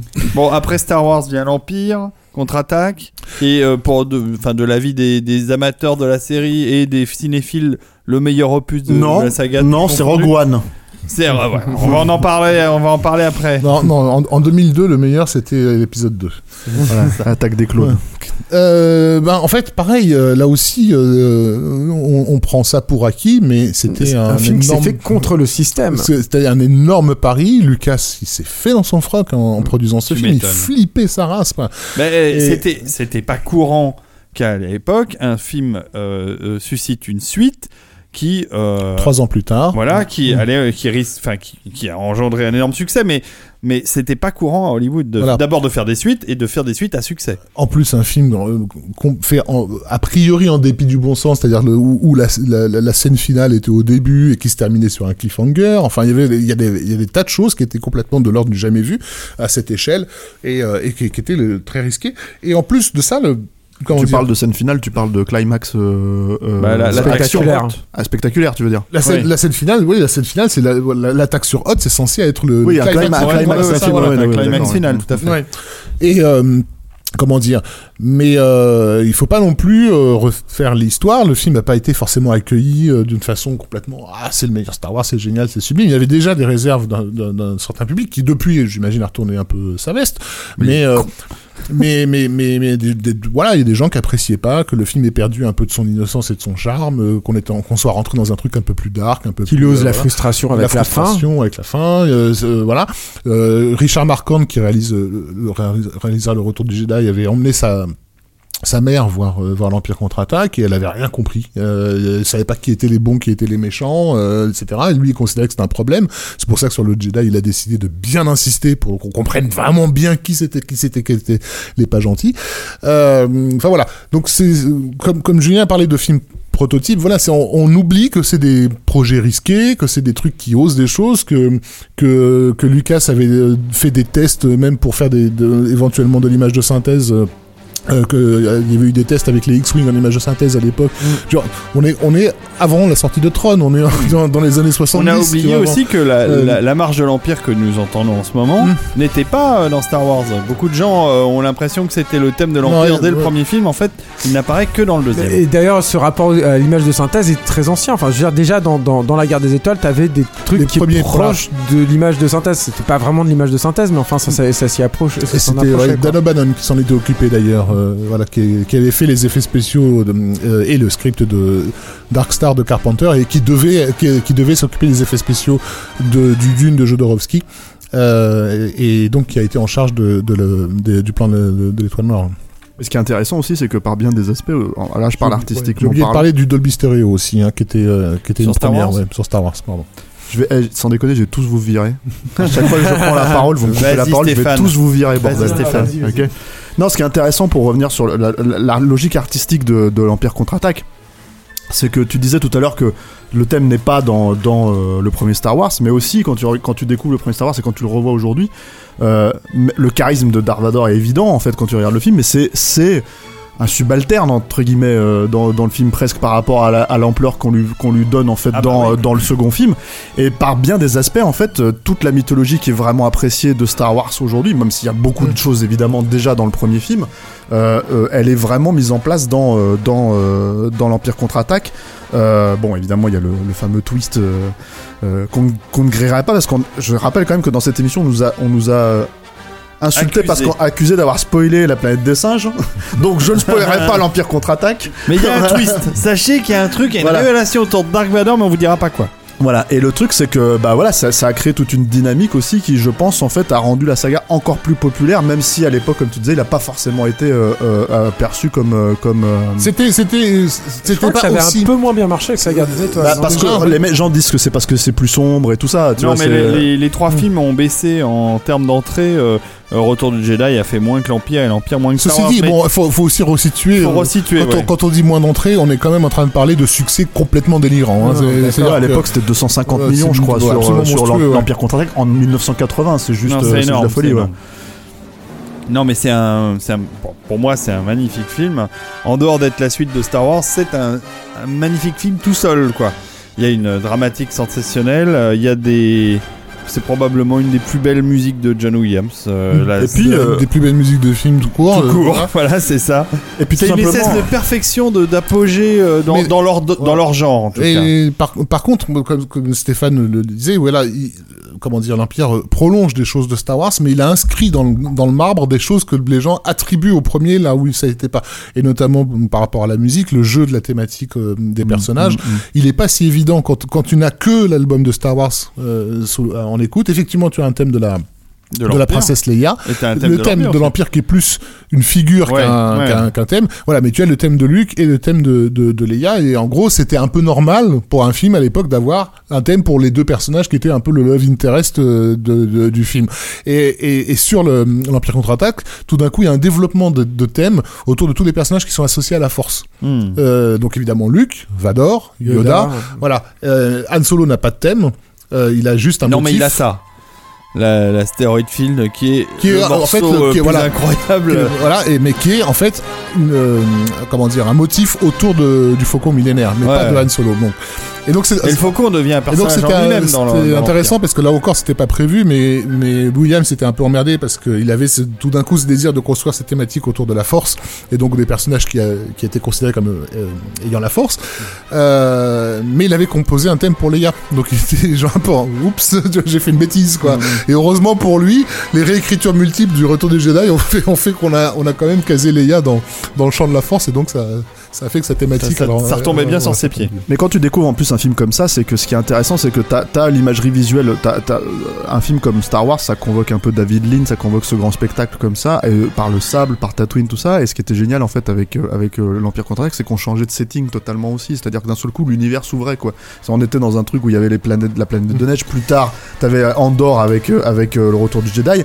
Et c'est un y a une truc mythologie qui se crée. voilà, et voilà tout exactement, et c'est tout le problème en fait aussi de la façon dont c'est un peu répercuté aujourd'hui dans, dans chez, euh, chez Disney en fait, c'est que par exemple dans le précédent film, c'est on va reprendre ces trois planètes là, on va les Mm. nommer différemment. Euh, euh, mais c'est en gros c'est tout est fait pour te rappeler le, le truc alors que là justement tout était fait pour prolonger et pour aller plus loin et créer une vraie énorme mythologie et, et un univers certaines de ces quoi. planètes, elles étaient dans les traitements pour le premier film. hein. C'est-à-dire que le, le premier film, il devait se terminer sur la planète Endor avec euh, un combat dans la tribu des Wookiees. Sauf que ah oui il avait pas des Sauf que c'était totalement infaisable euh, techniquement et Et Ce ce qui est super intéressant, c'est que c'est vrai qu'en plus il y a ce, mais dans la- de la même façon qu'il y a une, cette espèce d'ambivalence de à la fois, bah, basiquement ouvrir avec la fanfare de la Fox et puis avoir tout de suite après Lucasfilm, euh, donc ce, système, ce, ce- cet indépendant à l'intérieur du système qui revigore en même temps une espèce de forme d'âge d'or hollywoodien. Enfin, il y, a- il y a quelque chose de ça, c'est-à-dire un, un cinéma très populaire, très spectaculaire et tout. Et là, c'est vrai qu'il y avait un côté euh, très euh, David Lean dans le, enfin, grandiose, quoi, même euh, western, etc. On a souvent dit que, Star Wars était un, des héritiers du western qui était mort et enterré à, cette époque-là. Mais en même temps, et ça, je me souviens que c'était très frappant à l'époque et qu'on le voyait pas trop. Tu te retrouves tout à coup avec des plans extrêmement dynamiques et rapides, comme tu n'en voyais finalement pas beaucoup, hein, même dans les films d'action, quoi, à l'époque, lors des, des, des scènes de combats euh, spatiaux. Et, et voir la caméra faire ces mouvements-là, etc., c'était quelque chose, c'était un choc ce euh, graphique et visuel super fort. Et là aussi, c'est super culotté. Aujourd'hui, ça semble être une évidence, quoi. Mais, mais à l'époque, il fallait oser le faire. quoi. Ouais, il fallait aller chercher ces références-là et, et filmer ces combats-là comme ça. Avant, euh, dans un cinéma, on va dire plus traditionnel euh, hollywoodien, ça aurait été beaucoup plus posé, beaucoup plus large. Tu, n'aurais pas participé aussi euh, physiquement, en fait, à, Bah, le- ouais, au- une- au une- vaisseau qui, qui un des, un des motifs qui a aidé euh, visuellement à concevoir cette bataille spatiale, notamment celle du premier, évidemment, c'est dans certains films de guerre, dont le, le plus, un des plus utilisés, c'était les ponts de Tokori, dont d'ailleurs Peter Jackson voulait faire non pas un remake, mais il voulait adapter The Dam Busters, qui est un peu euh, le même genre. de- bref. Mm. Et, euh, et et aussi des, des, des archives euh, de, Filmées. de, De l'époque. Et Mm. ces archives, par la force des choses, bah, filmées de l'intérieur des Ah, avions, voilà. bah, tu fonces Mm. sur, sur les cibles. Et donc, il fallait ré- répliquer euh, le, le- le- la vivacité prise sur le vif de ces. Et, puis ce- voilà. ce sentiment de vitesse euphorique, quoi. Et puis, il faut pas oublier que Lucas, c'est pas un enfant de, de justement qui a été formé sur les plateaux hollywoodiens des années 60. C'est c'est un- c'est typiquement le réalisateur entre guillemets euh, indépendant de la fin des, des, des 60s, début 70s, qui rêvait de faire des films sur la route, euh, caméra à l'épaule, euh, Ouais. voilà, avec son copain Coppola quand il bossait sur Les gens de la pluie. euh, Et que quand il était attaché à Voilà. Apocalypse Now, voulait le faire une espèce, c'était une espèce vou- de phone footage. Il presque, voulait le faire en voulait phone footage, exactement. Il a fini par le faire. D'ailleurs, ça a été une catastrophe, hein, parce qu'il existe Apocalypse Now Mm. de Coppola. Les gens ne savent pas, mais bon. De Lucas. de Lucas, Mm. pardon, il existe. Ça s'appelle American Graffiti, More American Graffiti, et toutes les parties au Vietnam et, a été faite par par Lucas sous le format avec lequel il voulait tourner son Apocalypse Now. C'est de la merde. Mais bon, ça c'était, euh, on met on met de côté. Mais ça reste intéressant de savoir parce que je pense qu'il y a peu de gens qui savent qu'il existe un film de George Lucas sur le Vietnam. mais c'est inté- c'est- c'est intéressant aussi de se dire que sur une série comme ça, comme enfin une trilogie en tout cas pour commencer, euh, de films, il y a euh, comment dire, euh, je veux dire même dans le Retour de Jedi qui est, qui est en tout cas avant la prélogie était peut-être le- l'épisode le moins apprécié ou en tout cas le moins populaire auprès des fans. T'as euh, des, des, pas, des, moi, je- des vrais. Moi j'aime beaucoup, le, moi j'aime beaucoup le film. hein, j'ai pas, enfin il y a, il y a des soucis évidemment dedans, mais euh, mais à, sa- euh, à sa sortie en fait parce que le public est allé le voir à sa sortie c'est le public qui avait découvert Star Wars le premier Mm. en salle et qui du coup avait grandi de, de 6 ans entre le premier et le, Mm. et le Jedi et le Jedi étant un film pour les tout petits évidemment Mm. ils s'y reconnaissaient pas Ouais, enfin, Par moi, contre- j'avoue que je, même d'avoir pris 6 ans, euh, j'ai pris une bonne claque à la Moi, sortie je- du retour du ouais. Jedi et la bataille spatiale reste quand même quelque chose d'absolument Je- incroyable dans ce. dans je ce suis film. subjectif sur ce film. C'est le premier que j'ai découvert et je l'ai vu en salle. Mais le truc c'est que Ouais. le truc c'est que je sais que quand j'étais gamin. Et je trouve que la scène est encore assez forte aujourd'hui. ouais, La scène, la scène des motos euh, euh, sur Andorre entre les, Ah entre ouais. les, euh, Ouais, les arbres, là, c'était incroyable. C'est Bah, un a- truc. En plus, la bataille finale, il y a trois lieux. d'un- Il y a la bataille sur Andorre qui, malgré les Ewoks, a quand même de la gueule. Parce qu'il y a les, les Chicken Walkers. pour citer euh, euh, Simon Pegg, ouais, les Ewoks, c'est Shaft à côté de Jar Jar Binks. c'est ça. Donc arrêtez de me parler des ça, Ewoks comme je- si c'était. je Il y a plein, pas, y a plein pas. de nains dedans. La bataille dans l'espace est la plus belle jamais faite dans l'histoire du cinéma. hein. C'est quand même une scène incroyable de, de, de dynamisme, de, de, c'est un ballet de vaisseaux euh, comme on n'en a Ouais, c'est jamais vu autrement. Et même dans les nouveaux épisodes, Euh, avec, les effets spéciaux optiques les plus délirants qu'on ait. Incroyable, fou, incroyable, quelque chose qui se refera jamais dans cette qualité-là. Et, et euh, la bataille euh, et la, la tension qu'il y a entre l'empereur et Luke, etc. Donc c'est sur trois, c'est sur trois plans. Voilà, c'est ça. Euh, C'est-à-dire et ce côté vraiment- hyperbolique avec trois niveaux différents d'action. Ça, je me rappelle que c'était un truc qui était super euh, stimulant en fait quand C'est tu chouette, c'était chouette. Non, moi je, je, je Bah, pense merci, que- merci Marcia, hein, parce que là pour le coup, elle, elle était sur l'Empire contre-attaque et évidemment sur euh, sur le Jedi et que ce, ce, ce cycle voilà de, de faire des, des, des, des trucs à, à plusieurs niveaux euh, en, en parallèle elle était très euh, très voilà. Mais moi j'avais une question par rapport à ça aussi, c'est qu'il y a, il y a alors le- donc Lucas, a, je te pose la question pour relancer ce sujet-là, tu vois. Je pense que t'es mieux à même d'en parler que, que, que moi. Euh, Lucas a réalisé le premier film. Euh, il a une mainmise claire et nette sur les deux suivants, mais c'est pas lui qui les a réalisés. Non.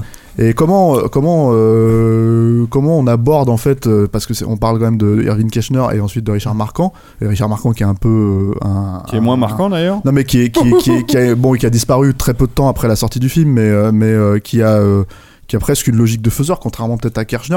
Est-ce qu'on peut en parler un peu en fait de, de tous les gens annexes au, au- Bah, oui évidemment. Il y a euh, Joe Johnston aussi qui a eu une grosse influence sur l'Empire. Enfin, je veux dire, euh, quand on regarde le sketchbook de l'Empire, le travail de Johnson est, est Allez, Johnston, c'est peut-être l'un des des trois quatre mecs les plus importants, je pense, de la, saga. C'est euh, parce que ce qui est, euh, on parle tout le temps de Ralph McQuarrie pour le design, et c'est vrai que c'est primordial. Et vieux. ça encore, euh, je parlais tout à l'heure de postes qui n'existaient pas avant.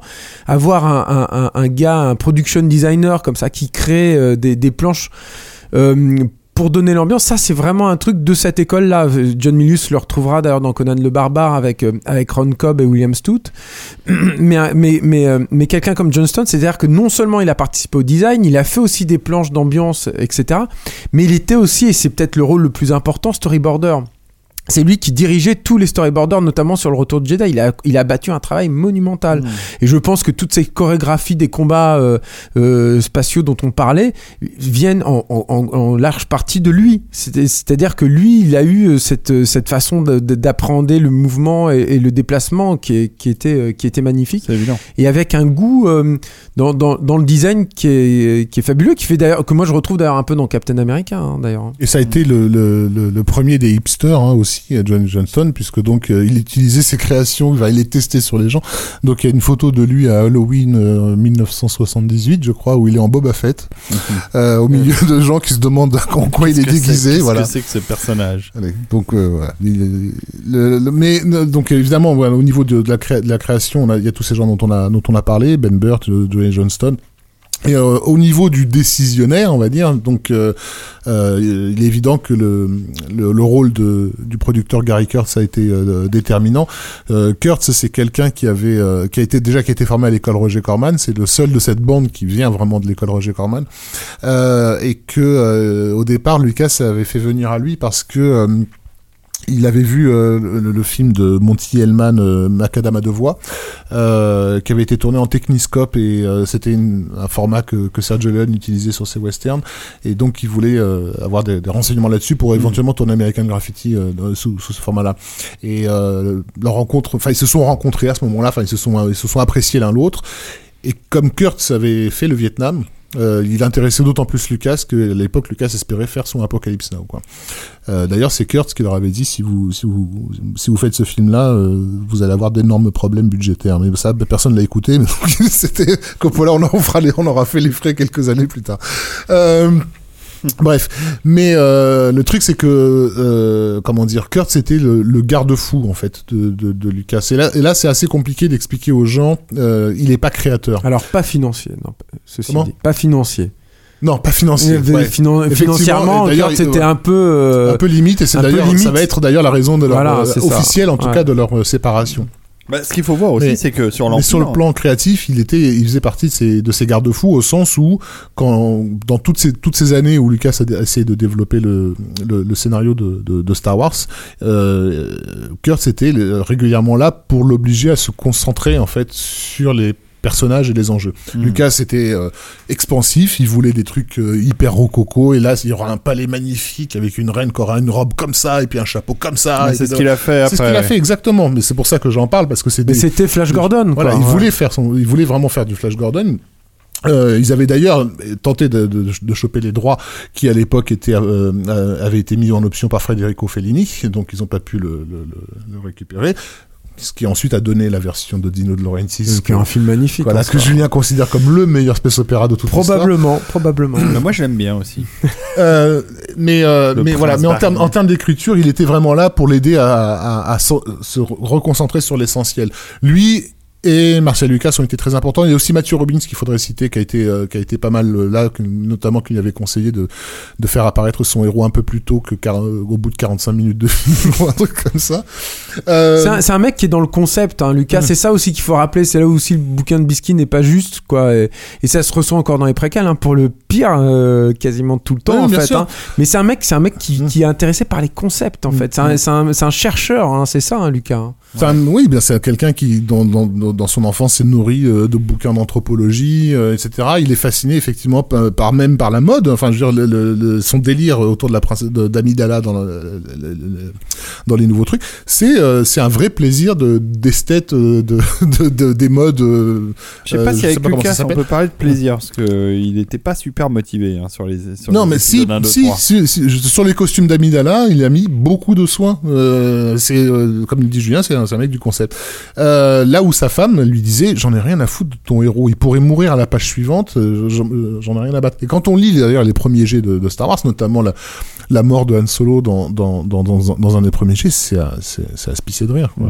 Euh, vraiment, enfin, je veux dire, on en a rien à secouer. Ce personnage, il se sacrifie pour rien à un moment donné, parce qu'il faut à un moment. Là, ça serait bien que quelqu'un se sacrifie, et donc c'est lui. Et là, je fais, ouais, bon, d'accord, et alors qu'est-ce Là, se dans, passe dans le premier Star Wars? Non, dans le premier ouais. Dans un des premiers mais jets. du premier film, je veux dire. Euh, c'est à l'époque où Han Solo était encore un extraterrestre avec des espèces de euh, couleur verte avec des espèces de membranes là qui pendaient sur les côtés. Bref, et il a une pile dans le dos et il, a- il arrache sa pile pour euh, la donner à quelqu'un et il meurt et voilà. Ça n'a aucun. Ah, c'est- ah oui, mais c'est Harrison Ford dans Apparence. ça. Ah, Il faut que je, faut que je Ah, redescende ma screen C'est un coup bas, ça. hein, c'est un coup bas. le truc, voilà, le fait est, pas à ce coup-là. hein. non. le fait est que là où donc j'insiste là-dessus, Kurt n'est pas dans le processus créatif, il est là comme garde-fou créatif. Euh, mais le fait est qu'il va quand même avoir une importance un peu plus euh, ma- marquée sur l'aspect, on va dire euh, spirituel de la saga, puisque donc euh, il a fait le Vietnam, il en est revenu un peu euh, pas bien, comme pas mal de gens qui l'ont fait, Euh, et il a plongé dans le bouddhisme zen à fond les ballons. Et, et quand Lucas essaie de créer un, un concept un peu ésotérique autour du, du, du euh, qui est un peu ce- cette énergie autour desquelles ces personnages sont censés tourner, c'est un peu Kurtz qui va le mener vers le concept d'une espèce de force euh, immanente en fait, euh, Mm. plutôt qu'un objet. Euh, et donc le concept de la force, c'est une création de Lucas, mais sous forte influence euh, De Gary Kurtz. Kurtz, voilà. Euh, et donc sur l'Empire contre-attaque, Lucas euh, sait qu'il va pas pouvoir euh, réaliser le film, d'abord parce qu'il a été épuisé par le tournage Et dégoûté. d- délirant et voilà dégoûté et puis en plus voilà il se sentait pas non plus c'est quelqu'un de timide aussi hein, Lucas Faut, euh, donc euh, euh, gérer une production euh, ambitieuse enfin c'est pas James Cameron c'est pas un général d'armée qui va gueuler sur tout le Mm. monde euh, et envoyer ses tanks à la- à l'attaque Euh, et ça se voit d'ailleurs dans les making of quand, quand, quand il demande à ses comédiens comédiens euh, de refaire la prise et qui sont, en train de se foutre de sa gueule, quoi. C'est ces comédiens, ils sont plus jeunes que lui, ils sont, ils sont déjà en train de se moquer de. Tout le monde se foutait de la, Voilà. sa gueule hein, Ouais. sur le premier Star Wars. Donc, euh, donc il veut pas euh, euh, refaire ça. Et en plus, il doit monter Lucas, euh, la- Lucasfilm. C'est Ça, ça. va prendre sur- énormément de temps. C'est et surtout de- ça, c'est qu'il est très occupé par le Voilà. ranch et par euh, toute sa création Donc, en pas de problème pour confier à Gary Kurtz et à Irving Kirchner, qui a été un, un- un de ses profs, euh, le, la, la charge de du film, il fait confiance euh, à ces, à ces gars-là à ce moment-là. Le truc, c'est que Kirchner, lui aussi, est dans le bouddhisme zen à l'époque, donc avec euh, Kurtz, ils vont vraiment se rencontrer là-dessus, ils vont bien s'apprécier, et ils vont un petit peu partir dans cette euh, dans ce trip et donc toutes les scènes notamment de, de De Dagobah Dagobah. voilà, elles sont, c'est vraiment eux deux qui se font plaisir, quoi. Et ça, c'est ce qui va effrayer Lucas quand il va voir le premier montage du film. Euh, il va se dire, c'est, on, est- on était là pour faire un film pour les enfants, quoi. C'est juste pas possible. Le, le truc qu'il est en train de leur, de leur- de leur proposer, la scène de l'arbre magique, tous ces trucs-là, c'est pas du tout comme ça qu'il envisageait son son film. Il flippe. Il va s'enfermer 3-4 jours dans une salle de montage et il essaie de refaire le montage de, de l'Empire pour le rendre plus Euh, Avec léger. Marcia? Non, là, c'est lui tout seul. Et, et de l'avis de tous les gens qui, qui sont autour de lui, Mm. c'est de la- c'est catastrophique. Donc ils disent non, Georges, laisse, laisse, faire quoi. Donc il laisse faire parce que lui-même voit bien que ce qu'il essaie de, de- Ça marche pas. Ça marche pas. Il faut voir aussi que Lucasfilm est à San Francisco euh, aux États-Unis et que le tournage de l'Empire contre-attaque se fait en- entre autres dans le nord pour euh, Hot, enfin un petit Mm. peu, mais en Angleterre dans les studios euh, de, de- pas de Livingston mais à l'époque Pinewood, c'était Pinewood, ouais. Et, euh, et donc ils sont, il est très loin euh, géographiquement, euh, alors que sur le retour du Jedi ça sera une toute autre histoire. Il va tourner. Alors justement, voilà. Ouais. Et, et c'est volontaire sur l'autre Jedi, il veut être présent. Donc on dira qu'effectivement que Marquand est un yes man, tout ce qu'on veut. Mais Marquand, il avait fait des films sympas avant. Hein. C'était pas non, c'est pas non plus un manchot. Euh, C'était quoi, euh, l'arme à l'œil, c'est ça euh, L'arme à l'œil. Eye of the Needle, qui était pas, pas trop mal. Euh, Quel thème, ce thème de, de la Mais toujours est-il que le, le, le, le fait est qu'il a Lucas sur le dos tout le temps. Lucas, il est sur le plateau du, Mmh, du, bien du Jedi. Et il y a même de temps en temps, il va quand même demander un ou deux angles, etc. Donc, et, et- il avait tourné lui aussi des scènes hein, dans, quand même dans l'Empire Mm. contre-attaque, hein, euh, notamment sur Dagobah, Lucas, hein, je crois. Non? Sur la Goba, t'es sûr? Ouais, je crois. hein, Enfin bon. Mais bon, donc euh, euh, le, voilà, le clash avec Kurt, il va se faire effectivement autour de dépassements budgétaires sur l'Empire contre-attaque qui sont euh, qui sont énormes, euh, mais il va aussi se faire sur sur des, des des différents artistiques, comme on dit dans dans, dans, dans le milieu, et notamment sur la la suite des événements, euh, puisque donc euh, avant même que le- l'Empire ne sorte en salle, ils sont déjà en discussion bien sûr pour le, le troisième retour, film, et ils sont pas du tout du tout, du tout d'accord sur euh, sur la, le truc. Euh, Kurtz pour lui, il était évident qu'on allait continuer dans la voie qui avait été ouverte par l'Empire, faire un film encore plus entre guillemets euh, mature. Mature. Voilà, dans lequel il, est- il était pas du tout question d'étoile noire pour commencer, parce que ça c'était une idée qui arrivait après, et Kurtz trouvait ça complètement stupide de faire revenir une étoile noire, euh, alors que ça avait déjà été réglé cette affaire-là, euh, et, et aussi un film qui euh, devait se terminer, de ce que j'ai compris, Qu'est-ce sur, qu'il pense de tous les films qui tous les Star Wars qui vont traiter Bah, l'étoile lui noire, demander. Gary Kurtz, euh, il, est, il, est, il est joignable. Hein. Et sur Facebook Il est sur Facebook. Mais en fait, voilà, pour faire, pour résumer, ce dont ils avaient discuté, euh, mais qui n'a pas été porté euh, par écrit hein, euh, sur sur la revanche du, Jedi, aurait beaucoup plus ressemblé au Retour du Roi. C'est-à-dire avec une fin douce amère, euh, un retour de Luke sur Tatooine, mais un Luke vieilli par son aventure, etc. La, la, fameuse mort de Han Solo, dont on a depuis beaucoup parlé, mais qui, voilà, avait été envisagée, et aussi la nouvelle, l'information que Luke avait une sœur, euh, mais qu'on ne savait pas qui c'était. C'était pas Leia, c'était un autre personnage, et ça, Lucas se l'était mis de côté. Arrête, arrête tes spoilers. Hein. Tu sais que tu, tu vas énerver encore les auditeurs de Capture Mag. Hein. Lucas se l'était mis de côté, ce personnage de sœur, pour les épisodes euh, à venir qui, étaient, qui auraient été 7, 8, 9. Non mais on, euh, on peut a, spoiler, Stéphane on peut spoiler épisode 7, c'est pas grave par contre. D'accord. On peut y aller même. il, y a, c'est- il y a- il y a prescription. Voilà. Après, donc, est-ce que euh, des films comme le Jedi, ou enfin comme l'Empire ou le Jedi, ont autant euh, euh, changé le cours des choses que, que, que Star Wars à un niveau industriel euh, Ça, je suis pas vraiment sûr. Par Ils contre, ont assis le truc en fait. voilà, ils ont assis le truc. Par contre, ce qui s'est passé en dehors de ça, c'est-à-dire à Lucasfilm, c'est là où, où, où- les choses euh, se, se faisaient, quoi. Parce que donc, euh, Euh, c'est là où on a commencé à bosser sur le montage virtuel, notamment. C'est ça, euh, avec Ouais. les eu le en fait. pour le, pour le Ouais. son, qui a donné les sociétés à vide. Il y a eu Pixar, évidemment, euh, aussi Évidemment, une Pixar. Voilà, de- le, de le désir, le désir de Lucas de faire l'image. Industrial Light and Magic, et de- mine de rien, elle qui est c'était- devenue la boîte d'effets spéciaux. Bah oui, mais la boîte, mais il n'y avait pas de boîte en fait. Il n'y avait pas de précédent et on pensait même que ce serait pas rentable en fait de monter une Mhm. boîte. C'est-à-dire que c'est quoi l'histoire des effets spéciaux? C'est des artisans. Après, c'est des départements à l'intérieur des studios. Oui, voilà. Après, c'est des, des- mais qui faisaient quasi tout tout seul. Enfin, Tout il seul, avait des seul, sculpteurs et tout, sûr. mais voilà. Après, des, des départements à l'intérieur des studios pour les plus gros films à effet. Et et puis, bah, après, à nouveau, quelques artisans, quelques bricoleurs de temps en temps. Et de, voilà. Mais lui, il a euh, euh, compris qu'on était à un stade de l'évolution technologique du cinéma où il fallait euh, avoir une logique beaucoup plus euh, productive et industrielle, en fait, de, de- des effets spéciaux. Et, euh, et, et l'apport d'ILM aujourd'hui, euh, dans, dans l'histoire du cinéma, elle est indéniable. Ah bah, elle est monumentale. C'est monumental, c'est énorme. Je, je, c'est difficile d'imaginer euh, ce, ce que ce qu'aurait pu être aujourd'hui le cinéma sans, sans ILM. C'est clair. Ah, ils ont été euh, présents dans tous les films majeurs des années 80 au niveau effets spéciaux. Euh, S'ils n'étaient pas là, euh, Et il y a eu donc Ils ont tout voilà, changé. et puis non voilà il y a des, des- il y avait des- Douglas Trumbull. des même. expérimentations, euh, des expérimentations sans cesse, y compris sur des projets moins intéressants, qui justement se prêtaient paradoxalement plus à l'expérimentation. Je pense euh, aux aventures de John euh, Indiana Jones, euh, voilà, qui est vraiment, Ah je ça, c'est venu une, bien après, mais, une mais- série, une série pourrie, mais sur laquelle on continue de- de- de- d'expérimenter, notamment la multiplication des foules, euh, Les décors virtuels. les décors virtuels, etc. le morphing avec Willow Mm. bien avant. Euh, Il y a eu, euh, il y a eu plein de Mais à la limite, le, le morphing n'est euh, pas au- au- aussi systématiquement utilisé. Là, on parle vraiment de, de choses qui sont posées et que tout le monde va utiliser à un moment ou à un autre. Donc déjà, le- le- la structure que, que Lucas monte, donc Lucasfilm, c'est Lucasfilm aussi, il faut peut-être le, le préciser, c'était en fait, en fait le rêve de Coppola. C'est-à-dire que le Coppola, à la à fin des années 60, quand il monte Zoetrope, il a cette idée d'avoir un- euh, une, une major indépendante au cœur d'Hollywood. Sauf que évidemment, le- le- le- les échecs qu'il va cumuler, notamment ap- après euh, Apocalypse Now, parce qu'Apocalypse Now encore ça, ça, ça va, mais coup de cœur, le film que Mm. Coppola sort en 80, c'est un bide euh, tellement cataclysmique que même les cinéphiles ne savent pas qu'il existe un film de Coppola qui s'appelle Coup de cœur. Enfin, je le découvre tous les jours. Mm. Donc euh, voilà, si vous nous écoutez, euh, je ne l'ai pas vu non plus. tout à fait cessante, Ah bah, allez voir, il faut le voir. C'est incroyable, hein. D'abord, un, c'est le plus gros budget de l'histoire de, de, de, de la carrière de Coppola. Et, et- et ça raconte quoi c'est euh, c'est une histoire de séparation d'un couple. Enfin, c'est un couple qui se sépare une nuit. Euh, Et ça, c'est un gros budget. c'est fait. Alors, C'est ça, monstrueux. c'est fait parce que justement, c'est là où c'est pure, pure Coppola, justement, euh, kamikaze. C'est-à-dire que c'est basiquement une histoire à la Cassavetes, mais euh, mise en scène à la Vincente Minnelli euh, de David Lean, si tu veux. C'est-à-dire que c'est un truc intimiste. Mhm. Ça raconte un truc intimiste, joué d'ailleurs de façon entre guillemets naturaliste par les comédiens, mais dans des décors complètement délirants, avec des, effets musicaux, enfin des comé de comédies musicales complètement dingues. Il y a eu tellement de, débauches euh, visuelles sur ce film que Coppola, pour récupérer un petit peu de sa mise, a, a dû euh, louer des portions de son décor à d'autres euh, films. Et il faut savoir que la moitié de Coup de cœur est dans Blade Runner en fait. Ah, c'est Euh, cool ouais. ça.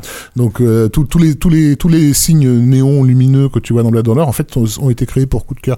Et le reste est dans Il y a des comme- effets électroniques, enfin Ouais. à l'époque. Dans la lune, dans le caniveau aussi, il y en a- Euh, Il y avait aussi. Ah oui, c'est vrai, plein je de- savais pas que c'était. Et une dans le caniveau, c'est fait dans les décors de coup de cœur aussi. Ouais. Euh, voilà, donc voilà, film intimiste, mais à, à, à visuel de film blockbuster. Voilà, mais c'est à voir. du Pont Neuf, quoi. Mais, mais, mais, mais, mais Coppola voulait aussi l'utiliser, comme le dit Julien, pour, euh, pour expérimenter des choses. Et donc, il avait commencé à expérimenter le, le montage en direct, notamment euh, ce qu'il va faire ensuite sur Cotton Club, euh, avec des, des, des, des, régies vidéo pour, Ouais, pour voilà, ce genre de truc-là. Donc ça, Coppola va pas pouvoir le mener à bout, mais Lucas, il aura l'assise financière pour, pour mener ses expérimentations à, à- à bout. Et, et sur toutes les années 80-90, ils vont pas s'arrêter en fait de- d'expérimenter. et ça va aller jusqu'à euh, l'épisode 1, qui, bon, Dieu sait, enfin, je pense que beaucoup de gens ceux qui nous suivent depuis longtemps savent qu'on n'est pas tout à fait des fans de, de, de la prélogie, David aime bien. hein. Pas mais, du tout, non. mais en termes de, Je fabrication, ici, je n'aime pas la prélogie. Non, mais la, la, la pod race. C'est la seule scène que j'aime, qui, qui trouve. euh, En termes de technique, en termes de fabrication, il y a c'est il y super important. C'est vrai que c'est super intéressant. Au niveau de la logistique euh, euh, de tournage. Jar Binks, voilà. Mais, mais, mais par contre, c'était super culotté à l'époque d'avoir un personnage entièrement Et en puis, CGI euh, à l'intérieur du film, quoi. Et puis euh, dans épisode 1, il y a ça quand même euh, qui vaut le, qui vaut le déplacement. Parce que évidemment, euh, Williams euh, n'était pas un manchot. Et Duel of Fate est extraordinaire. Avant d'arriver là, moi j'ai une question par rapport parce qu'on a beaucoup parlé de la technique euh, et de de, de l'aspect novateur de, de Star Wars à travers ce biais-là. Mais il y a, y a, un truc qui est sans précédent en fait aussi avec la trilogie, et, et, là je parle vraiment de, de, la première et ce que ça a créé euh, dans le temps. C'est que moi je me rappelle quand j'étais gosse, il y avait toutes ces, toutes ces, on n'avait pas internet évidemment, on n'avait pas tous ces trucs là, donc il y avait toutes ces théories comme quoi c'était un univers étendu qui aurait euh, euh, épisode 1, 2, 3, puis épisode 7, 8, 9. Et, euh, et moi pendant des années je me suis dit ok ça n'arrivera jamais en fait. Bah, le truc, tout le monde pensait la même chose. Hein. Personne ne voilà, croyait. Hein. Jusqu'à ce que ça soit plus ou moins annoncé au milieu des années 90. Euh, et, et, le truc, c'est que ce qui est assez incroyable, c'est vu la distinction, enfin la différence, même pas, c'est même plus une question de qualité, hein, c'est vraiment une question de confection et de entre entre la façon dont a été conçue la première trilogie et la façon dont la nouvelle tri trilogie s'est faite, la prélogie s'est faite. Euh, à quel moment en fait est-ce qu'on peut euh, attribuer en fait le, le le phénomène, le véritable phénomène que Star Wars est devenu dans le cinéma unique. C'est-à-dire, j'entends par là euh, euh, le, le, tout l'aspect. Enfin, t'as parlé de la force tout à l'heure, l'aspect mystique de ça et la façon dont c'est perçu, la religion dont parlait euh, Francis Ford Coppola quand il disait à Lucas, tu as créé une religion.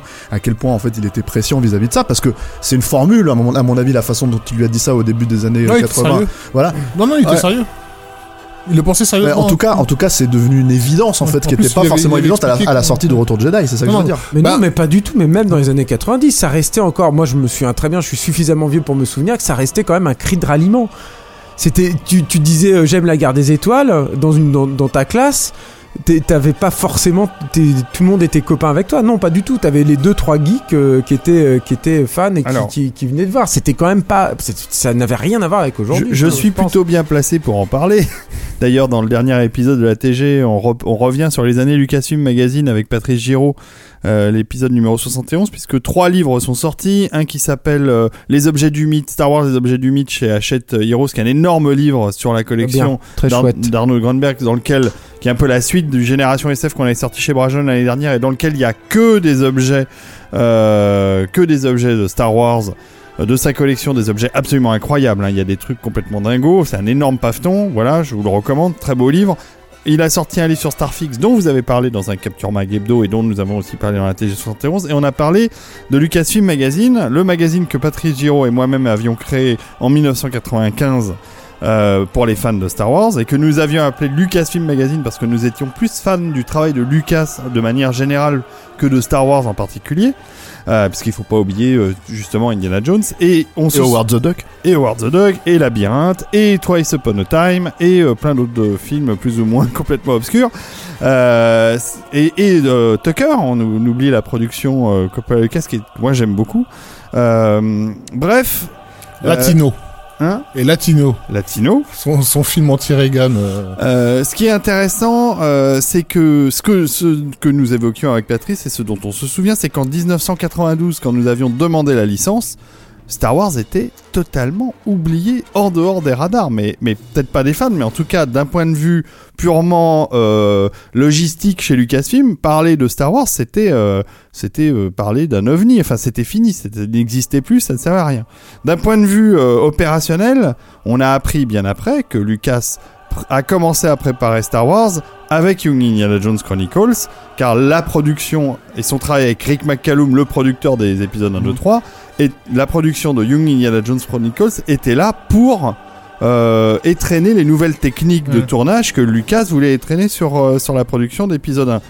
Et, et il a pareil, euh, la- les éditions spéciales qui sont ressorties en C'était 97 un test. pour, euh, ouais. c'était un test en grandeur nature pour ILM afin de créer des créatures de synthèse, Oui, des choses comme ça. Donc, Et, et vérifier que le public était présent aussi. tout à Et c'était Euh, un succès qui, a- qui les a surpris. Je me souviens, ils s'attendaient pas à avoir De ce toute façon, sur, En sur tout toute cas, la sur le longueur. premier, sur le premier Star Wars, parce que c'est vrai que les autres ont moins marché après. euh, mais... Sur, sur, sur toute la longueur, Oui, c'est un univers pour le coup, on va pas parler de saga, mais c'est un univers qui n'a cessé de dire à ses concepteurs qu'il était plus large que ce qu'eux-mêmes imaginaient en fait. Hein. C'est-à-dire que je pense que Lucas me- a, a pas pris la mesure de ce qu'était Star Wars avant très tard. Déjà, même à l'époque de l'Empire ou du Retour de Jedi, j'ai pas l'impression qu'il ait compris ce qu'il avait, de, de quoi il avait accouché. Il savait qu'il avait un énorme succès, c'est évident. Euh, le, le, le, compte en Les banque est là. pour le, chiffre ouais. sont là pour le prouver. Mais la pérennité du phénomène, la façon avec laquelle ça, ça joue, ça a joué sur le public et ça a complètement chamboulé une génération, ça, il était très loin de le comprendre. sûr. Effectivement, Coppola était plus proche de la vérité euh, euh, pour ça. Mais, mais, mais effectivement, c'est vrai que quand ils sortent les, les éditions spéciales en 97, il y a vraiment l'idée de voir si le public sera là. Est-ce que ça va être ceux qui ont vu les films à leur sortie qui vont venir et tout Ils n'avaient pas prévu, truc tout bête, que, que, que les mecs ont- sont devenus parents et vont amener leurs gosses voir, voir, euh, voir ces films-là, qu'il y a eu une transmission d'une Ça, génération à a- l'autre. ça a un peu été vendu comme ça quand même à l'époque. Mais le truc c'est que la le- vous n'aviez pas vu Star Wars en salle, vous allez voir en salle. Mais le truc par contre. La- le truc, c'est que là où je posais la question aussi très, très spécifiquement, c'est que moi je me rappelle pour le coup de la sortie de l'édition spéciale. Et euh, c'était assez. euh, Enfin, les- la méthode était assez critiquée, mine de rien. Et j'ai l'impression, y compris par les fans, en fait. Oui. Euh, et le oui. truc, par contre, c'est que, Ah, inversement. euh, attends, inversement. Un shot inversement first, un shot first, hein, quand même, ça a été, euh, ça a été un choc hein, pour, pour les fans.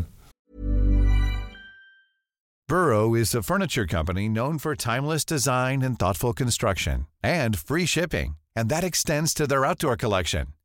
Their outdoor furniture is built to withstand the elements, featuring rust-proof stainless steel hardware, weather-ready teak, and quick-dry foam cushions. For Memorial Day, get 15% off your Burrow purchase at burrow.com slash ACAST and up to 25% off outdoor. That's up to 25% off outdoor furniture at burrow.com slash ACAST. Oui, oui, euh, Han, Han Ouais, Solo shot first, oui, bien sûr. Mais honnêtement- le, le truc, le truc que je veux dire, c'est que euh, même si euh, on sait que l'épisode 1 euh, a son lot de problèmes et qu'il a été particulièrement décrié quand même à sa sortie pour Jar Jar, et en fait les choses se sont cristallisées sur lui, le film a été quand même plutôt bien reçu par rapport à ce que c'est et par rapport à ce que c'est par Ça rapport à Star Wars succès. de manière. Non mais je parle même pas du succès, je parle vraiment de la réception. Tu peux avoir de toute façon Star Wars, ça aurait été euh, euh, comment dire Jar Jar qui marche dans du caca pendant 3 heures. Je veux dire le film il aurait fait 400 millions. Ça, en fait, mais le truc, le c'est truc le seul, c'est le seul de, tous les Star Wars, je pense, l'épisode 1 qui soit sorti gagnant. C'est-à-dire, en fait, euh, aucun des films, y compris le, le Jedi, ne sont arrivés, euh, se sont présentés au box-office euh, euh, déjà gagnants. Alors que un an avant la sortie de l'épisode 1, tout Hollywood savait que quoi qu'il advienne, de il fallait pas sortir un film en toute face. façon, voilà, pas- Sauf Ouais. Dr- DreamWorks avait sorti Même- un film, même- je crois. même- Avec Kate Capshaw. Voilà, que Ouais. même s'il fait la pire merde de tous les temps, de toute façon, les salles seront pleines, personne, voilà. on- euh, et ils avaient raison. Toi, Tu pouvais dire, euh, on, on l'a vécu. hein, Et euh, les licenceurs s'en sont tu pouvais, bouffés dire, les tu pouvais hein. dire à tes amis c'est de la merde, n'y allez pas. Tu savais de toute façon qu'ils allaient. Mais justement, à l'époque, la licence, a- ils avaient vendu la licence à, à un tel niveau, ils se sont morflés. PepsiCo a, a- a mangé euh, son chapeau euh, tellement qu'ils ont raqué euh, pour, pour en mettre partout dans les Taco Bell à l'époque, dans les dans les Pizza Hut, les, les- Mais, mais c'est intéressant que tu ramènes ça aussi, David, devant le, devant le, le- sur le tapis, parce que le truc, c'est que moi, je me rappelle spécifiquement que à en 99, quand l'épisode 1 est sorti, si t'avais les jouets Star Wars en mint euh, condition, comme ils disent là, tu vois, euh, dans Ouais. ta boîte, machin, ça, ça valait une fortune, alors que là, on est, euh, euh, on est en, en 2016. euh, donc euh, 17 ans après la sortie de, de, de, de, l'ép- de la menace fantôme et Donc à peu près le même et ton Jar Jar, et ton Jar Jar Biggs, pff, il va pas se vendre. Mais non. Tu vois, je veux dire, pour, pour rien du tout. Et le truc, c'est que ce qui est intéressant, c'est que malgré tout ça, on est donc aujourd'hui en 2016, il y a Rogue One qui sort, il y a eu l'épisode 7 qui est sorti l'année dernière, et c'est resté malgré euh, le, la qualité des- de la prélogie et euh, le coup que ça a pu donner à certains fans, en tout cas nous, je pense, Mm. à l'époque, c'est resté euh, euh, un phénomène mais monstrueux, une religion en fait. C'est oui, ça mais la- je attention, veux euh, les gamins qui avaient 10 ans à l'époque d'épisode 1, euh, ils ont un souvenir ému de la sortie d'épisode 1, 2, 3. Mais moi, je hein. parle, je parle plus d'un aspect universel. Nous, ça nous truc, hein, je a, ça nous a un peu choqué, hein. mais mais mais mais il y a toute une génération qui s'identifie plutôt plus par épisode 1, 2, 3 que par épisode 4, 5, 6. Mais t'as une génération qui s'identifie à, à, je sais pas moi, le secret de la pyramide ou, Ouais. mais- ou les Goonies. C'est pas, j'ai forcément. C'est pas une question de qualité de film là. On parle J'ai l'impression que cette euh, génération-là, elle, s'identifie à Harry Potter hein, et pas et pas à Anakin Skywalker. Enfin, je- euh, Je veux dire, c'est que t'auras toujours des gens qui sont qui sont nostalgiques d'un film qu'ils ont vu quand ils étaient gosses. Le truc, c'est que plus au-delà de ça. euh, malgré le fait, parce que c'est ça qui est intéressant aussi avec épisode 1, c'est que nous à l'époque, euh, euh, surtout, enfin, surtout avec épisode 2, épisode 3, euh, il y avait une logique qui était que quoi qu'il arrive, quand le, quand le nouveau film sortait, il y avait forcément un truc hyper polarisant où tu te retrouvais dans des discussions où tu ne, enfin pour toi c'était, pour nous ça nous semblait évident que les films étaient euh, un ratage, Hmm. mais mais en fait si on si on l'exprimait, on était amené Ouais, à, à- ça comment s'est à- calmé avec épisode 3. hein. Non, alors non, non, ça, ça, c'est, alors pas- ça, c'est ça, vrai. ça s'est calmé aujourd'hui. Les gens te disent aujourd'hui qu'épisode 2 ou 3 sont mauvais, Non, mais- éventuellement, oui, ils veulent bien revenir. Comme euh, les gens te parlent d'épisode 7 aujourd'hui, un an après la sortie du film, ils te disent c'est vrai qu'il y a des défauts. Et, Ah oui, et là, que tu- tu Rogue sors du film et tu et que heureusement Rogue One, et- Rogue One, c'est quand même vachement mieux. Non mais c'est ça qui est, ça qui est important chez- chez- sur Star Wars et je pense que c'est pour ça qu'on tenait à faire ce podcast, c'est que il faut pas être amnésique. C'est Non mais il y a- attention, il y a- on n'est pas amnésique, hein, je suis d'accord il y, a, y a- y un phénomène d'amnésie euh, systématique, c'est-à-dire qu'aujourd'hui, quand, euh, quand euh, le, le DJ Abrams est sorti, une grosse partie de la promo, alors plus ou moins officielle, s'est construite sur attendez, c'est fini les préquels, les conneries avec les préquels et tout. Vous inquiétez pas, on va revenir au Star Wars que vous aimez. À tel point qu'on a eu cette espèce de, de, de monstre euh, de, de, de, de studio un peu euh, totalement Non, mais il y a informe plein là. de gens qui ont critiqué l'épisode qui- 7. qui est Non, mais dégueulasse. Non, pas je- tant que ça, je- c'est pas je vrai. crois que. je crois- attends, attends, David, et- David, David, enfin. et moi j'ai été le premier C'était l'année dernière. Euh, il y a plein de gens. Qui a été accueilli avec des explosions de sperme dans toute, sur toute la planète. Non, non, et alors, attends. Je pendant, pendant, pendant toutes 4 semaines, on nous, on nous annonçait qu'Avatar allait être défoncé, se faire sodomiser dans tous les coins, etc. On l'attend encore aujourd'hui d'ailleurs. Mais enfin, non, ça a été un accueil Non, non, non. Tu monstrueux. parles d'un film qui était partout, tout le temps, euh, qui a fait 2 Ah bah. milliards de, attends, qui a fait 2 milliards de dollars, qui a été extrêmement bien reçu. Je veux dire, à la hauteur La- de la, la critique Excuse-moi, mais là, super je, bonne, je vais hein. peut-être, je vais peut-être faire rebondir les, les auditeurs qui aiment le film, mais à la hauteur de la merde, euh, de la, de la flaque de merde que c'est, c'est quand même super bien reçu. Ok et euh, et, euh, et, et, et c'est surtout en fait il y a un truc c'est que ça c'est pour moi en tout cas hein, ça a tué Star Wars. Alors après, on peut euh, digresser sur Rogue One, On va reparler de Rogue ça. Mais le va- truc, en tout cas, c'est que ce que je veux dire par là, c'est pour revenir, pour revenir, pour revenir en arrière. hein. Il y a une logique, euh, euh, quasi, c'est l'avènement du Christ. C'est-à-dire, si tu crois ou tu crois pas, c'est ça le truc en fait quand il y a un nouveau Star Wars qui sort. Et le truc là-dedans, c'est que t'as les gens qui sont sceptiques. Ou- Et je pense que c'est- nous en tout cas, euh, enfin moi en tout cas à l'époque de de- d'épisode 1, 2, 3, c'est ce que je voyais à l'écran qui me posait problème. Et puis t'as les gens qui tout simplement en fait ne veulent pas euh, donner la mort à, à, à, à, à quelque chose qui est si important dans leur vie. Non mais Moi, je pense que c'est surtout un, un- un rapport de, de nostalgie, en fait. Pas seulement. Et, et, et, et je pense que c'est rap- c'est pas seulement de la nostalgie par rapport à Star Wars. Je pense que ça a à voir avec le rapport que tu as avec le cinéma chez beaucoup de gens. Bah, peut-être. Ça mais va carrément jusque là en fait. Peut-être, Ouais. mais, mais en tout cas, ce que, ce que je vois, c'est qu'il y a de toute façon, et, et c'est là où en fait on, je- on voit que tout ce qui s'est fait depuis le retour du Jedi, euh, il y a un gros souci quand même, c'est que euh, malgré tout, la, la- la promo, et ça même, même dès, dès- dès les préquels, hein, c'est-à-dire que la promo même de, de l'attaque des clones, c'était vendu comme, attention, là on fait un truc sombre comme l'Empire contre-attaque. Et le, et le retour du, et le- la revanche des Sith, c'était la même chose. Attention, c'est un PG-13. C'est un c'était- PG sorti alors que les ça, autres voilà. étaient PG. Et, et on te disait, ah non, mais là, ça va être sombre et machin. Et, à la sortie, les gens, ils disaient, ouais, c'est super sombre. Et à la fin, il devient le méchant et machin.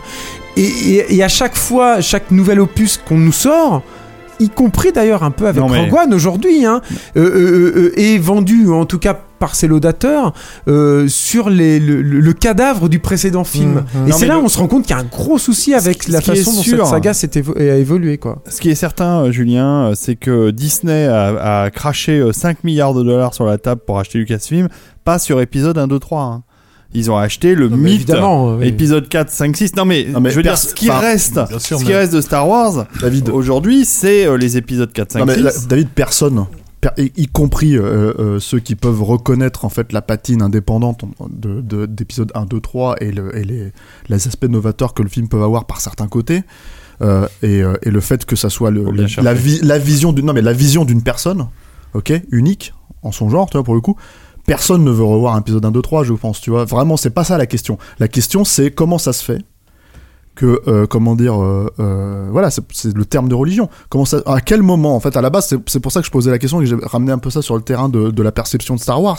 C'est à quel moment exactement et moi j'ai l'impression que c'est justement au moment de la prélogique c'est un peu un- ça s'est un peu remis en place parce que quand tu sors de, de, tu peux être mécontent du Retour de Jedi, mais en fait c'est des films qui ont été, c'est un film qui a été fait dans la foulée en fait de l'époque où, de l'époque de voilà. Euh, là le, Il y a des, des moments de bravoure hallucinants. euh. mais indépend- là je parle vraiment indépendamment des, de- des qualités des films qu'on peut leur trouver en fait. Tu veux- C'est-à-dire que je, je parle même pas du principe que, euh, que épisode 1, 2, 3 sont des ratages.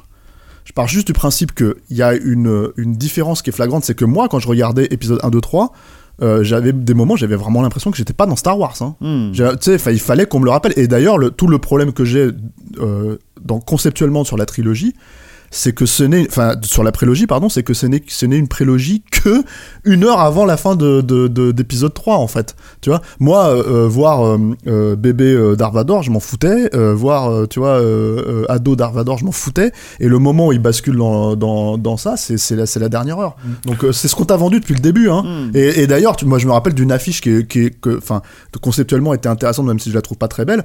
C'était le, comment dire, le bébé, enfin, le, le gamin Star Wars, de, le gamin Anakin, pardon, euh, euh, sur épisode 1, et l'ombre de Darvador, en fait, euh, avec le soleil de Tatooine. Euh, le truc, c'est que, c'est que, hum, c'est bon, tu es clairement pas dans le film. cette, cette note d'intention, elle est pas dans le film. Mais le truc, c'est que, c'est que malgré tout, pour un truc qui ressemble absolument qu'à, enfin, à part des vaisseaux spatiaux, des ce que tu veux, etc., etc., quelques notions Sabre. spécifiques des sabre sabres laser, laser, voilà. ça, en Euh, à part ça, épisode 1, 2, 3, pour moi, ça ressemblait pas à Star Wars, ça ressemblait à, je sais pas moi, tu vois, enfin, euh, à, toutes à toutes les merdes qui ont essayé de copier Star Wars euh, C'est vrai que euh, depuis. Et le truc, c'est que malgré tout, t'avais quand même Julien, le fan, le fanboyisme qui, qui. Ce que dit Julien est intéressant donc sur le fait qu'effectivement chaque film est vendu sur le cadavre du, du, du précédent. Curieusement, le- seul qui a été accueilli normalement ces 15 dernières années, c'est l'épisode 1. C'est-à-dire qu'il y a eu une attente monstrueuse. les gens étaient prêts à y croire à Sur fond. La l'épisode ban- 7 aussi. Hein. sur la bande-annonce, etc. Non, c'était pas du même niveau. Euh, sur l'épi- sur l'épisode 1, c'était déli- enfin, C'était bon, du délire. C'était du délire. C'était évident. Ça faisait 15 ans qu'il y avait. euh, Il y avait un manque, hein, ce que Disney Voilà. est en train de tuer en ce moment d'ailleurs. hein. Et, euh, et donc que les gens aient voulu y croire jusqu'au bout, euh, c'est naturel. Donc quand tu les vois à la sortie de la salle en train de dire non, non, mais c'est super, c'est super, tu comprends ce, ce, ce sentiment. Effectivement, dans Il les y a heures. un docu là-dessus. hein. Dans les, voilà, oui, dans les heures qu'on suivi, ils ont commencé à repasser les images du film dans leur tête et, ce, et, et comme le dit Steph, ils ont tout cristallisé sur Jar Heureusement que Jar Jar était là, parce qu'il leur a permis de tout cristalliser sur lui. En fait, c'était lui finalement le problème. Ce qui d'ailleurs s'était prouvé faux, puisque un type a tout de suite fait un montage. Euh, d'ailleurs, ça, c'est- je trouve, trouve cette, cette anecdote intéressante. C'est-à-dire que le, le, le Star Wars euh, le Free- Jar Jar Free qui, qui est sorti en 99 en, en copie euh, pirate que Kevin Smith avait acheté d'ailleurs, il en a fait involontairement la promo euh, sur internet.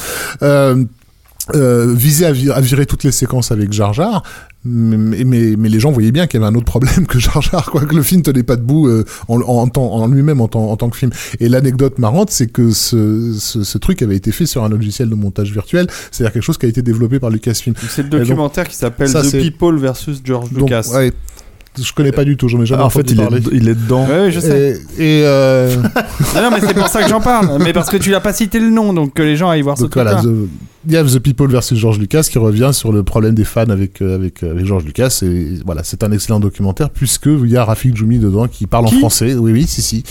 Il, est- il existait. C'est le mec qui a t-shirt Beats là. C'est le mec de Beats. C'est le mec euh, qui, qui chie sur George Lucas, il aime pas ce qu'il fait. Non, mais Je suis, dans- excuse-moi, je suis dans un film avec Ahmed Best, l'interprète de Jar Jar. Moi, je suis content. Euh, J'ai j'ai- pourrait- réussi ma vie. On pourrait vous Mais- confondre. Hein. Mais non, en fait, euh, ce qui est intéressant, c'est que Lucas a, a- a développé Lucasfilm et tous ses outils, etc., dans un seul but. Ce que, ce que disait Tom Pollock euh, par rapport à- au contrat qu'ils avaient signé sur Star Wars, à chaque fois, ça consistait à échanger de- des dollars contre plus de contrôle. Parce que c'est ce que George a toujours voulu, le contrôle.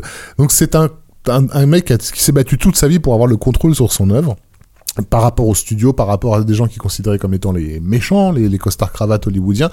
Et en 99, ce sont ses propres fans qui remontent ses films avec les outils que lui a développés pour eux. Et, et ça, je pense qu'il trouve ça bien lui. hein. bah, euh, Ah, en tout cas, il, il est- a un il rapport, il- il a euh, vachement, il a, ça, ouais, parce qu'il a Il a un vachement. je me rappelle, très je me ambigu rappelle que ça, tous les parodies euh, de Star Wars qui, qui, qui ont pullulé dans les années 2000, euh, parce que d'un seul coup on pouvait shooter en numérique ou on Mm. pouvait machin, ou même en fait on avait un peu plus accès à des à des, des bases données pour des effets spéciaux. euh, numérique mais rudimentaire, on va dire. Euh, euh, des trucs comme euh, le Cops, euh, l'épisode Oui, mais- parodie Cops euh, Ouais. avec euh, les Stormtroopers ou des trucs comme ça. C'est des trucs qu'il a validés euh, comme. euh, Ça, comme c'était euh, avant, avant 2000, je crois. C'était avant 2000, ouais. C'était avant 2000, Ouais. C'est comme George Lucas in Love, c'est tout début 2000. Non, euh, ouais. Ouais, c'est 2000 2001. Non, c'est c'est l'époque de l'épisode Troops. 1. C'est l'épisode c'est 1. Troops, c'est c'est ça. Troops, Troops, qui était comme Cops en fait. Mais En tout cas, ce que je sais, c'est que tu, jusqu'à donc euh, épisode 7, enfin jusqu'au rachat de Lucasfilm, euh, moi, à chaque fois que je me retrouvais avec un Star Wars quelque part dans, de manière détournée, en fait, si tu veux, euh, et sur lequel Lucas pouvait avoir un, un prisme, jusqu'à même dans le jeu vidéo, hein, quand lui, il avait un, un prisme là-dessus, c'était des trucs du style, euh, la il avait un peu la main dessus, c'était des trucs du style Kinect, Kinect Star Wars, où d'un seul coup, tu, tu, tu te mets à, à avoir un, un jeu à la Just Dance où tu, tu danses avec, euh, Avec Jabba et. Han Solo et, et Darth Vader, et d'un seul coup, c'est de, de la parodie de son propre univers et, et apparemment lui ça il- je crois même qu'il a fait la promo du jeu Ouais. sur cette base lui euh, aussi quoi il était là quoi Et en même temps, à côté de ça, il, a, ce- ce- il avait ce désir de contrôle qui l'a mené justement à, à- à ne pas laisser la- son univers partir dans des endroits où, où il n'était pas prêt. Bon, on a déjà parlé par ailleurs de, de, de la série de, de Genndy Tartakovsky euh, Clone Wars, qui était, euh, qui était une bouffée d'air intéressante, mais qui a été très vite tuée dans l'œuf, euh, puisque dès qu'il s'est, en fait, dès qu'ils se sont aperçus que le public de cette série n'était pas les gamins de 4 ans qui étaient prévus, mais des adultes qui regardaient le truc parce que c'était génial, ils se sont empressés de l'enterrer et de faire un nouveau Clone Wars euh, en image de synthèse. après. Euh, non, mais ils ont fait, ils ont fait un nouveau Clone Wars pour enterrer l'autre. Ouais, ça, ça. un- c'est un- mais je pense que c'est vraiment, c'est important parce que on, on nous parle souvent de, de- comment dire, d'être des, des, des théoriciens du complot par rapport à certains trucs du cinéma. Mais quand tu appelles une œuvre exactement de la même façon que la précédente, c'est pas, c'est pas, euh, c'est au niveau, tu, tu sais quelles conséquences pratiques ça va avoir sur le marché euh, de la vente des vidéos, etc. Et que donc euh, le, la série Clone Wars allait d'elle-même disparaître parce que euh, les gens allaient la confondre avec la, avec la précédente. Et synthèse. d'ailleurs, ça fait, ça fait pas un pli. Quand tu parles aujourd'hui de Clone Wars, les gens, ils voient le truc en Ouais, image de t'es t'es synthèse. obligé de, de obligé de poser la question t'es voilà. obligé non mais puis t'es obligé de savoir parce que Mm. t'as l'impression que les gens sont- d'un seul coup ils disent c'est génial Mm. et tu, fais, tu, tu, tu parles du, du truc de Tartakovsky et en fait les mecs te, te- comment dire euh, non non non non je crois pas Tu. Euh, Tartakovsky. mais mais euh, voilà, le, le, le fait de pas avoir laissé euh, forcément la, la saga aller là où, là où elle devait aller organiquement et naturellement. Je pense à un autre truc. Alors moi, j'y ai pas joué, mais, euh, mais je sais que ça a eu une grosse importance euh, chez les, les fans de Star Wars. C'est le jeu Knights of the Old Republic, euh, qui a beaucoup, euh, comment dire, qui a un peu une une illustration idéale, j'ai l'impression d'être tout seul tout d'un coup. Moi euh, j'ai pas joué, euh, je- moi, j'ai, moi je suis un vieux, alors j'ai joué au vieux jeu, mais pas, Ouais. euh, pas à Knights of the Old Republic. mais qui est en fait qu'on pourrait con- considérer comme euh, le vrai le véritable travail sur l'univers étendu Euh, c'est-à-dire que voilà donc on a eu dans les dans les années 90 pas mal de bouquins qui ont été faits autour de l'univers étendu certains qui sont devenus plus ou moins des canons de, de Star Wars enfin que les fans ont Bah, décrété être des canons plus maintenant puisque plus maintenant puisque Disney euh, les a dégagés ouais. Euh, Ouais, et les ont voilà. appelés Star Wars Legend, mais ils existent toujours. Hein. Mais Knights of the Old Republic, en fait, ouvrait sur ce, sur, un peu sur cet univers-là. Il y avait aussi euh, Shadow of the Empire à la fin des années euh, ouais, ça c'était 90. plus voilà. raté. ça. Ouais. Euh, et, et donc, ce quand on voit la façon, par exemple, le- le- les Knights of the Old Republic bénéficient, enfin, c'est en tant que jeu vidéo, ils bénéficient bien sûr de cinématiques, d'intro, etc., que Mais tu ça, vois sur Internet, et que voilà, qui donne une idée de ce que Star Wars pourrait Pourrait être, en ouais. fait. C'est. Blur d'ailleurs qui l'a fait, non? Pardon? C'est pas Blur qui a fait, euh, qui a bossé sur ces. Non. pas les premières mais les, les- Ah, ces dernières années Euh. Et donc, Bah, c'est ont intéressant. pas les verrous, euh, ils ont pas les verrous. Ils euh, ont pas les verrous, mais justement, Tartakovsky, ils les avait pas non plus. Tartakovsky, il a donné un style à Star Wars où vous vous dites, mais ça, ça pourrait être ça. Euh, la- L'équipe, donc, de the Republic en donne un autre. Ah oui, ça pourrait être ça aussi. Et, et c'est marrant parce qu'on a là, donc, un phénomène cinématographique qui a généré une quantité de, carrément des, des champs culturels, quelque part. Carrément, Euh, et, et, et ces champs culturels, ils prospèrent, ils, etc. Et ceux qui étaient à l'origine de tout ça, ne changent pas. C'est-à-dire qu'aujourd'hui, on en est effectivement à épisode 7, on va refaire la même chose qu'il y a 40 ans. Mais les gars, ou épisode 8. Dire, Euh, oui, oui, oui. Enfin, bref. euh, Avec euh, en Voilà. plus un- une attitude de, dire, un, des, prochaine. un des axes vendeurs, ce qui, est, ce qui est complètement fou et paradoxal et ce qui plaît aux fans, c'est ça qui est terrible, c'est que ce, euh, je, suis- je suis désolé, j'ai employé un grand mot, mais c'est c'est films réactionnaires, c'est-à-dire que là le, sur le, le prochain, enfin moi je l'aime bien hein, Ryan Johnson et je sais, je suis curieux de voir ce qu'il va faire et tout, mais mais putain le mec il, il est super fier parce qu'il tourne en péloche et que Yoda il va être en marionnette et qu'ils font des Mm. effets en dur et tout. Moi j'adore les maquettes, j'adore les marionnettes, je, suis un fan absolu de tout ça et tout. Mais, mais, Mais quand Star tu Wars- vois ce que ça représente Star Wars et ce que ça a apporté justement parce que le mec il a cassé ce modèle-là, c'est qu'on se retrouve aujourd'hui avec des Ouais, mecs mais- qui se vantent de revenir en arrière, il y a quelque chose de. Bah, je C'est pas les c'est- premiers à le c'est- faire. hein, C'est euh. terrible en fait. C'est un vrai je, brisqueur. je- quoi. je pense que ça fait partie de, des canons de production obligatoires en fait de, de Lucasfilm aujourd'hui. C'est-à-dire dans, dans la façon dont, justement, c'est évidemment, c'est c'est bien ce qu'on dit, c'est mais- que, c'est le label Star Wars se sert aujourd'hui à faire à, empêcher le, le, le, le mouvement Star Wars. De la même façon que le fait que, que, que Star Wars appartienne aujourd'hui à une grosse major, alors que ce fut à une époque une, le symbole de le l'indépendance. symbole d'un- de l'indépendance, c'est à, à Hérisson que qu'aujourd'hui euh, Star Wars soit le, le, le symbole le, le- de, Le de- porte-drapeau. de porte-drapeau de tous ces ce qu'ils appellent les practical effects, quoi, tous ces effets spéciaux à l'ancienne, les effets spéciaux physiques, etc. Alors que c'était un film qui nous montrait le champ des possibles vers Ouais, mais l'avenir. Ja- Jackson avait déjà fait ça il y a 15 ans. Non, mais euh. justement, Ah Jackson non, est un enfant tout. de Star Wars. Euh, non, mais je- comme les Wachowski, comme comme Non, tous- ces gars-là. même un film comme Starship Troopers n'aurait pas pu exister que comme ça se vantait d'avoir euh, La- des maquettes. la euh, mais, la- mais la- c'est un mélange de toutes les techniques. Mais la, la- Oui, mais la- la réussi, façon, la avec laquelle les Seigneurs des Anneaux ont été conçus, elle a été conçue, la, logistique derrière, c'est une logistique générée par Star Wars. La, prévisi- Ouais. la prévisualisation qu'ils ont utilisée, ils ont été voir Lucasfilm pour savoir exactement quels étaient les outils que Lucasfilm utilisait sur la, sur la prévise. Euh, Ah, que- tu parlais de logiciel tu fais- massif, quand le tu fais logiciel massif Yoda- avec le déplace des foules. Exactement, quand tu fais Yoda en, en, en 79 et que tu ne sais pas, parce que c'était avant Dark Crystal, tu sais pas si tu vas réussir dans un film, euh, comment dire, réaliste, on va dire ça Mm. comme ça, quoi. Enfin, à faire passer un qui doit être crédible, c'est pas stylisé. À faire passer un- une, une marionnette euh, avec des, avec des trucs, c'était ça le défi Ah non, de Yoda. mais C'était super Génial. compliqué. Les mecs, ils, ils défrichaient un, un terrain qui n'avait jamais été exploité avant. Jamais, jamais, jamais. Et, et- et donc, quand les mecs ils font ça, le- le- c'est quoi le vrai héritier de ça? C'est Ryan Johnson qui va reprendre une marionnette de Yoda dans le prochain Star Wars? Non, évidemment non. Le vrai héritier de ça, c'est Gollum. Ce que je peux vous dire, c'est que oui, c'est vrai, mais ce que je peux vous dire, c'est que sur euh, épisode 1, ils avaient euh, des versions euh, animées euh, maquettes de Yoda. Euh, je les ai vues sur le plateau. Elles étaient magnifiques, mais vraiment très belles. Avec, euh, ils avaient réussi Ah, à il, faire il une. y est, il y est, hein, en- Il y est, ouais, il a été remplacé avaient- après. mais- ils avaient- ils a- il a été remplacé et ils avaient réussi à faire une texture de peau euh, qui était absolument formidable hein, avec leur, leur, leur technique de latex qui avait évolué en 20 ans. Quoi. Et, et franchement, on a du mal à comprendre pourquoi ils ont fait un switch avec l'informatique qui est pas du tout enfin, réaliste Mais- ou, ou- ou réussi. Mais c'est quoi le problème avec le Yoda en CGI Est-ce que c'est est-ce que c'est qu'il soit en CGI ou c'est- ou c'est la façon dont on a utilisé le CGI Ah bah c'est la façon, c'est clair. C'est pas la CGI qui pose le problème puisque Voilà, Gollum est la preuve que ça Bah non, peut être Moi, le problème, c'est que Yoda se, tra- se- se transforme en Sonic à un moment là quand il est dans, le, le- dans la baston. Ouais, c'est pas- dans le- Dooku, voilà, ouais, c'est ouais. ça. Le truc, problème, euh. c'est que sa scène d'apparition, elle est chiante. C'est juste que t'as pas envie, de, t'as pas envie que de suivre Yoda euh, qui est en train de, de faire un, un cours de, de, de dogme euh, proto-catholique de je sais pas quoi. euh, voilà. Et il y, a un- il y a ce qui est terrible chez Lucas, je pense que c'est là aussi où on a une colère euh, faite vers les préquels et tout, c'est que tu sens qu'il y a quand même ça en germe. C'est-à-dire que le, le, le- le Yoda en CGI dans l'attaque des clones, moi je me, je me souviens très bien, c'était je crois que dans le making-of hein, de l'attaque des clones, où tu avais Lucas qui bloquait sur un moment de jeu de Yoda, où il faisait chier Rob Coleman, qui était le directeur de l'animation chez ILM à l'époque, pour que le jeu, je crois que c'est, c'est- il, il annonçait un truc super grave, je me rappelle plus, que je me souviens plus trop de ces films-là, quoi. Mais du coup, ils avaient passé des mois et des mois à peaufiner le jeu du, du personnage numérique. Le problème, c'est que Lucas, il a des, c'est pas un, pas un très bon cinéaste, c'est pas un mec au niveau de l'émotion, il est pas bon, etc.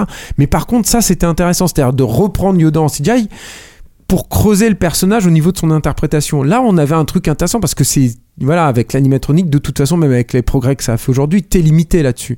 Et là, on se disait, ah, euh, enfin, je me disais en voyant ça, je me dis, ah oui, putain, c'est intéressant. Du coup, il peut utiliser quelque chose, quoi. Enfin voilà. Voilà, et puis il y a eu l'utilisation, il y a eu le tournage en numérique pour, euh, pour l'épisode euh, pour l'épisode Dès- 2 aussi. Hein Et- Dès le 1, il y avait une scène en tournant numérique sur le 1. Euh, de- voilà, de simplifier la chaîne de production euh, qui allait mener jusqu'aux effets spéciaux, etc. Enfin bon, bref, il y, a- il y a eu des, des tas de changements qui ont la été prise de amenés. pouvoir chez ILM euh, de, les- des, des nouveaux cadres qui vont s'imposer, euh, les Duke Chiang et euh, euh, comment il s'appelle le, le créateur de Photoshop là. Euh, John Knoll. John Knoll, qui, qui sont, qui sont aujourd'hui les pontes chez ILM qui, dès épisode 1, euh, ont la main mise euh, sur euh, Chiang, il est sur, sur Rogue One. Hein, Bien j'ai- sûr, j'ai sûr. j'ai eu son nom. Duke euh, Chiang ouais. et, euh, et, euh, et- C'est un mec talentueux. Hein. C'est un mec talentueux, mais pour moi, il était, en tout cas, peut-être à, à tort, hein, il était symptomatique en fait des problématiques de, de, de, de la, de la prélogie, des problé- problématiques visuelles. Non, et du coup, vrai. en fait, j'ai été étonné de voir son nom dans Rogue One, puisque Rogue One va, va comme épisode 1, d'a- euh, 7, pardon, d'ailleurs, euh, à, à l'inverse en fait de, de, de la prélogie. hein. On en parlait de- euh, ce mini avec mon ami Philippe Carini, qui est designer, et qui disait que le travail de Duke Chang avait été absolument remarquable sur épisode 1, euh, comme une espèce de rétro-engineering pour repenser par rapport à l'art nouveau et par rapport à, à- aux, aux différentes époques qu'il y a entre Star Wars épisode 4 et Star Wars épisode 1 pour faire revenir en arrière toutes ces Mhm. technologies. Donc il y a une vraie réflexion.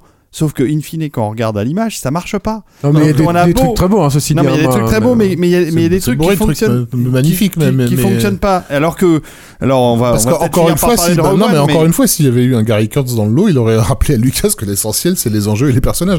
euh, Qu'est-ce que tu es en train de raconter à ton public, quoi. Ça, tout ça, c'est du Enfin, les bonus. robots tête de pioche, on la beauté, la beauté des décors et des costumes, c'est bien dans un film. Je pense même que c'est important. mais C'est important quand t'as un truc à raconter, à faire passer. Oui, enfin, le problème, le problème, quand justement, quand tu regardes la c'est qu'il est pas beau ce putain de film. Ils sont pas Bah beaux non, ces il putains de films, c'est ça le Mais là, ils deviennent de plus ça en plus pas- avec Ça peut pas l'être avec aucun, Ouais. aucun fond, en fait. On, on- on avait commencé à glisser vers Disney, ça serait peut-être. Et glisser aussi Ouais, sur, sur- ceux que, sur les héritiers, en fait, sur Mm. ce, ce, que ça a été, ça a été généré. Moi, euh, comment dire, qu'est-ce qui se passe dans un monde où Star Wars existe encore? C'est, c'est, terrible ce que je vais dire là, mais ça empêche le, le space opéra d'exister Bah oui, euh, par sûr. ailleurs.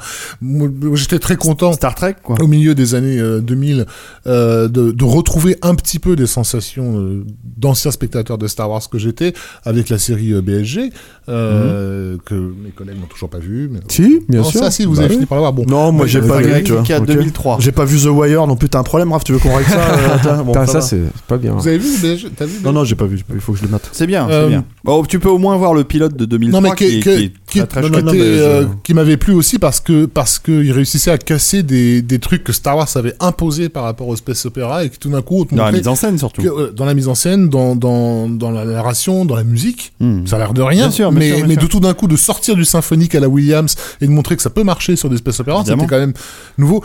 Euh, et ça aurait pu, euh, il aurait pu, ça aurait pu exister au cinéma. Alors au cinéma, on a eu quoi? On a eu des Ender's Game, des machins comme ça. Mais, mais en fait, non, ça peut pas exister parce que l'ombre de Star Wars, plane encore. Il y a eu Blade Et- Runner quand même qui, a- qui cassait un peu les codes.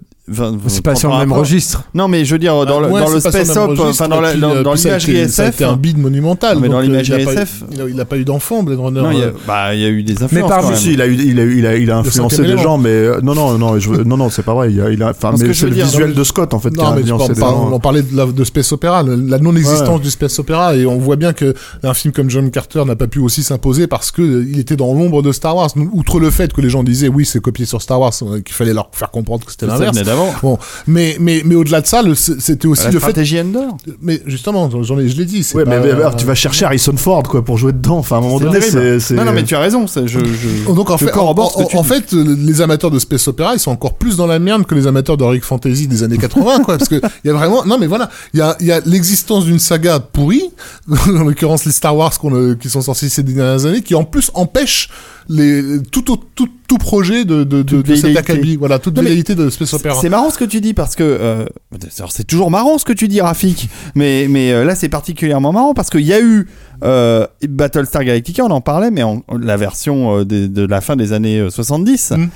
Qui elle a donné un peu d'air et, a- et a, on va on va dire presque pu émanciper les créateurs de space opéra à tout craint genre euh, Battle Beyond the Star Mm. et autres euh, et autres euh, cormaneries et qui ont C'était des copies quand même. quoi. oui, c'était des copies, mais, mais les mecs, vu que Battlestar existait à la télé, ils se sont dit, oh bah allons-y, on peut, on peut, enfin on peut, on peut, pas- on peut faire ce qu'on veut, mais Oui, mais créativement, il y avait rien. Tu Non, vois, non, ils ont pas, ils ont pas réussi à s'imposer, rien, ça- va être intéressant, hein. Il existe une littérature de, de, de, de space fantasy, si tu veux. Elle est pas du tout exploitée. Bah, ça va être intéressant, indépendamment de la qualité du film euh, qu'on redoute tous aujourd'hui. euh, ça va être intéressant de voir euh, le, le- le box-office et, et, euh, la perception de Valérian hein, euh, l'année prochaine. Parce Bah. que justement, ça sort entre deux Star Wars euh, au moment où Ah, c'est ça va être compliqué, quoi. je pense, euh, hein, parce que quand le cinquième élément est sorti, on était en manque de ça à Eh oui. l'époque. hein, il y avait pas, et je pense que le film avait aussi fonctionné grâce à ça, quoi.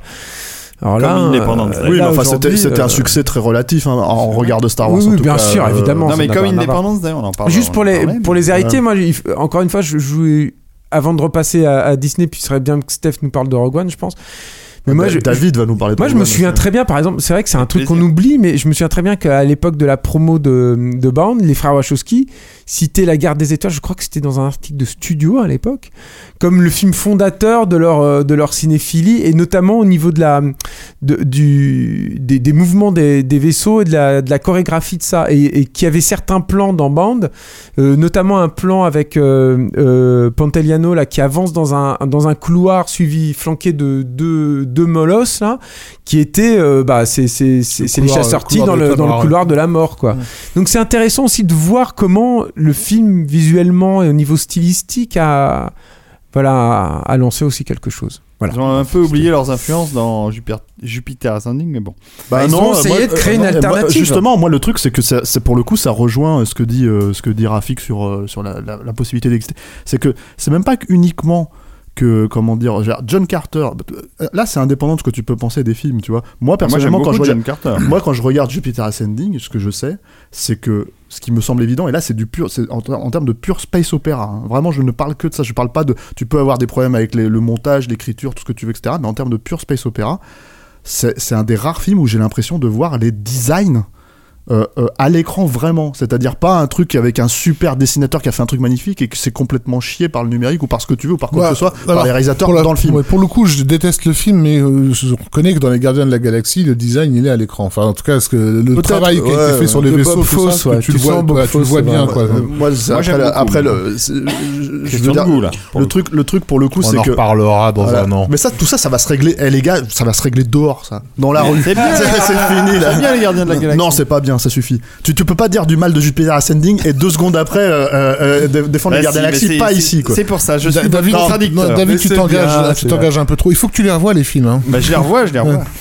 Et pas avec tes enfants. Et en plus, Tout avec seul mes comme un adulte. Mais évidemment, avec mes enfants. Non, mais le truc, c'est que ce que je veux dire par là, c'est que pour le coup, un film comme John Carter, un film comme Jupiter Ascending, tu aimes John Carter, tu n'aimes pas Jupiter Ascending, mais soit, le truc, c'est que la plupart des gens les pointent du doigt en rigolant, en disant qu'est-ce que c'est que ce truc qui voudrait être Star Wars Hmm. Tu vois, et le et qui n'est pas Star Wars, s'il vous plaît. Et quand t'as un truc, mais encore une fois, je vais le répéter pour les gens qui n'ont pas compris, qui est une grosse flaque de merde cosmique, comme épisode 7, tu vois, et là, t'as plus personne pour chier dessus. Oui, mais Mais c'est là- quand même incroyable en fait que des films comme Jupiter Ascending, tu as raison. avec les problèmes qu'ils peuvent avoir, en fait, euh, euh, on les pointe du doigt pour chaque petit truc qui va pas. Tu vois Non, mais alors, en, pour le en- coup, en- je- en mettant de côté tout ce qui fonctionne dans le film ou John Carter et que épisode 7 on, leur- on lui passe mais des trucs mais c'est voilà, pas possible mais alors, quoi. mais alors je ne vous comprends pas pourquoi vous, vous n'aimez pas les gardiens de la galaxie, que vous n'ayez pas le, vous n'aimiez Ah, moi, moi, pas je, le l'aime- moi, côté, je, l'aime pas parce que que après vous je trouve que le pas film, le le, côté, le film euh, raconte rien le- et qu'il est mal fichu. mais- euh, Marvelesque. euh, Moi, moi, il y a moi, quand même des c'est un autre sujet, Euh, c'est un autre sujet,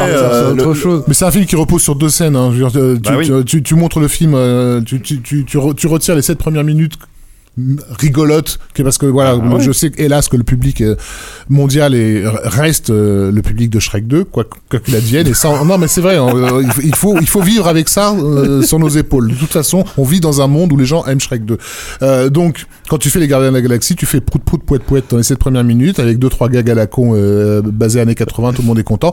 Mais tu démarres le film sur la planète de merde là où ils sont ils vont acheter leur, leur, leur diamant de merde chez le, le commerçant de merde là où t'as genre 10 minutes qui se passent sur un pont euh, où ils se battent où ils se courent dessus ils- voilà tu, tu, Putain, je me rappelle même pas tu t'en rappelles même plus mais je crois que même, même David il sait même pas de quoi je parle si, si, je vois cette télé-scène surexposée. euh, Voilà. mais ça dure pas si longtemps. fais démarrer le film là à quelqu'un qui l'a jamais vu hein, et, et observe sa réaction et viens me dire ensuite que c'est un bon film quoi On va pas polémiquer là-dessus, c'est pas le sujet du soir. Mais en tout cas, euh, en tout cas, vous avez raison. euh, Star Wars a un peu occulté la galaxie space opéra de manière générale.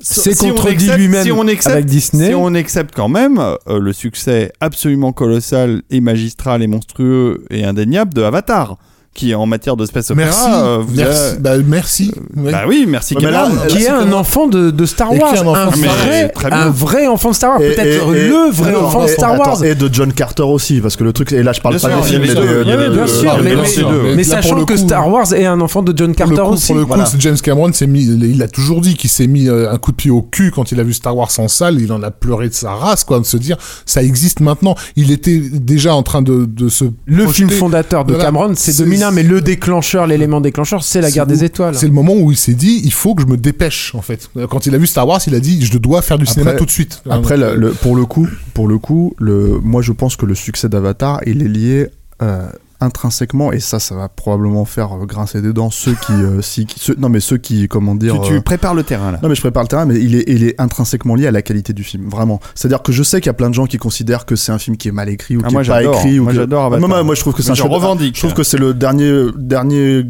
à, à part Mad Max, c'est le dernier grand film que j'ai vu vraiment un truc où je sais que je le porterai toute ma vie. Et, c'est- et te dire qu'en fait il faut attendre 5 ans pour en avoir un de cette Bah, qualité-là. on tu est content déjà que, on est content qu'il en refasse. déjà. non, non, mais je parle de, je parle de taper quand t'es un surtout, cinéphile et que tu te tapes un, un- un film de cette ampleur euh, et que le seul film qui t'arrive derrière, c'est à ce niveau-là, c'est Mad Max, euh, Fury Road, tu vois. C'est voilà, moi je te parle d'une pure expérience de cinéphile. Mais le truc que je veux dire, c'est que, c'est que donc j'adore le film et je pense que la- la- le succès du film est vraiment intrinsèquement lié à sa qualité. C'est-à-dire que c'est un film qui a démarré euh, comme un blockbuster de base et qui en fait a continué, continué, continué par son bouche à oreille. À, à- voilà. Et je Comme pense que pouvait pas- fonctionner Star Wars à l'époque. je pense en que fait. voilà et, comme- et je pense que les gens ne voient pas forcément l'aspect SF du film, même si on ça évidemment fait un partie film de de son SF. succès. Hein. Ça fait partie de son succès pour une frange du public, pour, une, euh, pour, pour- pour Clairement. un certain public. Mais à mon avis, il y a tout un autre public qui s'ouvre euh, euh, euh, à l'aspect mystique du film, à l'aspect, enfin, à l'aspect religieux, à l'aspect tous ces trucs, et tout qui leur parlent en fait. C'est un film qui moderne voilà, qui parle qui d'aujourd'hui aussi. dedans, voilà. quoi. Non, les, mais bien sûr. les Disney, ils ne parlent pas d'aujourd'hui. Hein. Ils te parlent de ce que tu Ah, te parle- souviens de ton enfance. enfin, il parle, te parle surtout un peu trop d'aujourd'hui. Euh, quand t'es bloqué justement dans ton enfance, mais c'est tout, c'est tout le problème, c'est-à-dire que c'est dans 3 ans, épisode 7, mais personne voudra le revoir, c'est une évidence pour moi. Mais bon, après je m'avance un peut-être un peu, Non, non, mais- et on va les avoir, sur- on va les avoir dans les commentaires, les, les réactions, mais, mais le truc en fait, tout ça pour dire que Avatar, c'est pareil, c'est Bah, c'est épisode 7, c'est effectivement, un film qui a un peu disparu hein, c'est déjà. c'est hein. c'est l'anomalie, c'est l'anomalie, par euh, Rogue One. c'est l'anomalie en fait qui est qui est euh, comment dire euh, qui était Star Wars effectivement et le truc c'est que c'est que euh, parce que Star Wars c'est pas c'est pas uniquement en fait un, un space opéra c'est peut-être un c'est un space opéra par définition mais je pense que ça parlait de beaucoup d'autres choses en fait que les gens ont perçu dedans tout simplement euh, euh, au fur et à mesure et c'est pour ça que c'est encore là 30 ans 40 ans après quoi Je crois qu'ils ont surtout ressenti les émotions. Moi, ça a été le cas quand j'ai eu 10 ans, euh, qu'ils avaient jamais ressenti avant. Et, et, et c'est Avatar, ça a été un peu la même chose. J'ai ressenti à nouveau des émotions un que effet j'avais de- pas ressenti depuis Un effet, des un années. effet quoi. de sidération en fait. C'est ça, un ouais, effet de sidération. le- Moi, les- te les- dire le cinéma peut faire ça. C'est ça, voilà. Les, les, les, les techniciens, euh, de- des mecs d'ILM l'ont toujours dit que quand ils ont vu la- le film en, avant-première et, qu'il y a eu ce plan d'ouverture sur lequel ils ont passé des semaines et des mois parce que c'était un truc de malade à l'époque de faire un plan comme ça, euh, ils se sont regardés les uns les autres en se disant mais qu'est-ce qu'on a fait? Eux-mêmes, les mecs qui ont bossé dessus, n'avaient pas pris conscience de l'ampleur que ça allait donner sur un écran. Ils l'ont vu en Dolby Stereo, euh, voilà. Bon, ouais. D'ailleurs, d'ailleurs Ben totale. Burt, Ben Burt Ouais. qui a fait le sound design, a fait un, un magnifique film IMAX qui a disparu évidemment parce qu'il était très euh, euh, temporellement situé. Ça s'appelle Special Effect. Je sais Ouais. pas si tu l'as vu en Qui était à la géode. en ouais. IMAX. Alors moi, on- il était à la géode, mais c'était mieux de le voir en IMAX sur l'écran plat, Mm. euh, voilà. J'ai eu la chance de le voir aux États-Unis en version intégrale et en IMAX parce qu'il y avait des versions euh, réduites et dans lequel euh, d'ILM ont refait 20 ans après euh, la scène d'ouverture, cette fameuse scène d'ouverture avec le Star Destroyer en IMAX. Donc ils ont retourné la scène entièrement. Avec des maquettes et tout. ouais. Absolument à tomber par terre. C'est-à-dire que cette, cette scène est tellement géniale.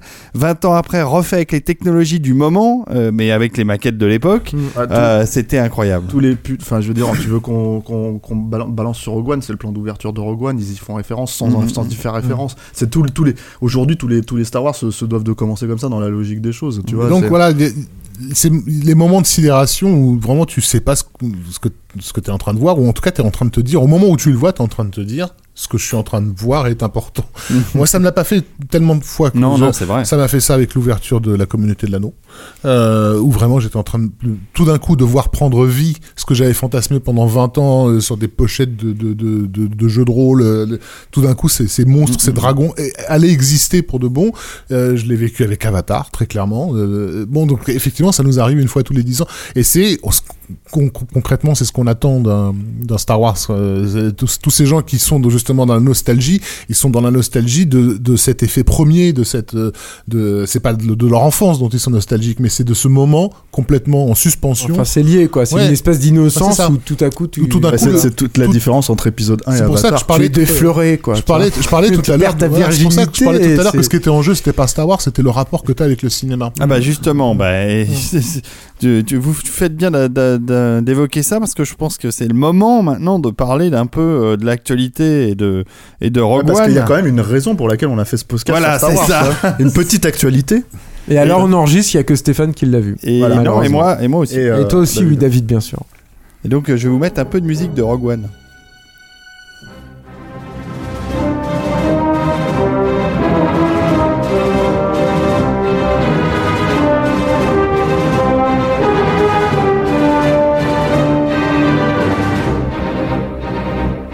C'est pas John Williams qui, qui a fait la musique de Rogue One, c'est Michael Giacchino, un, un habitué des productions de Gigi Abrams et des productions Disney de manière générale.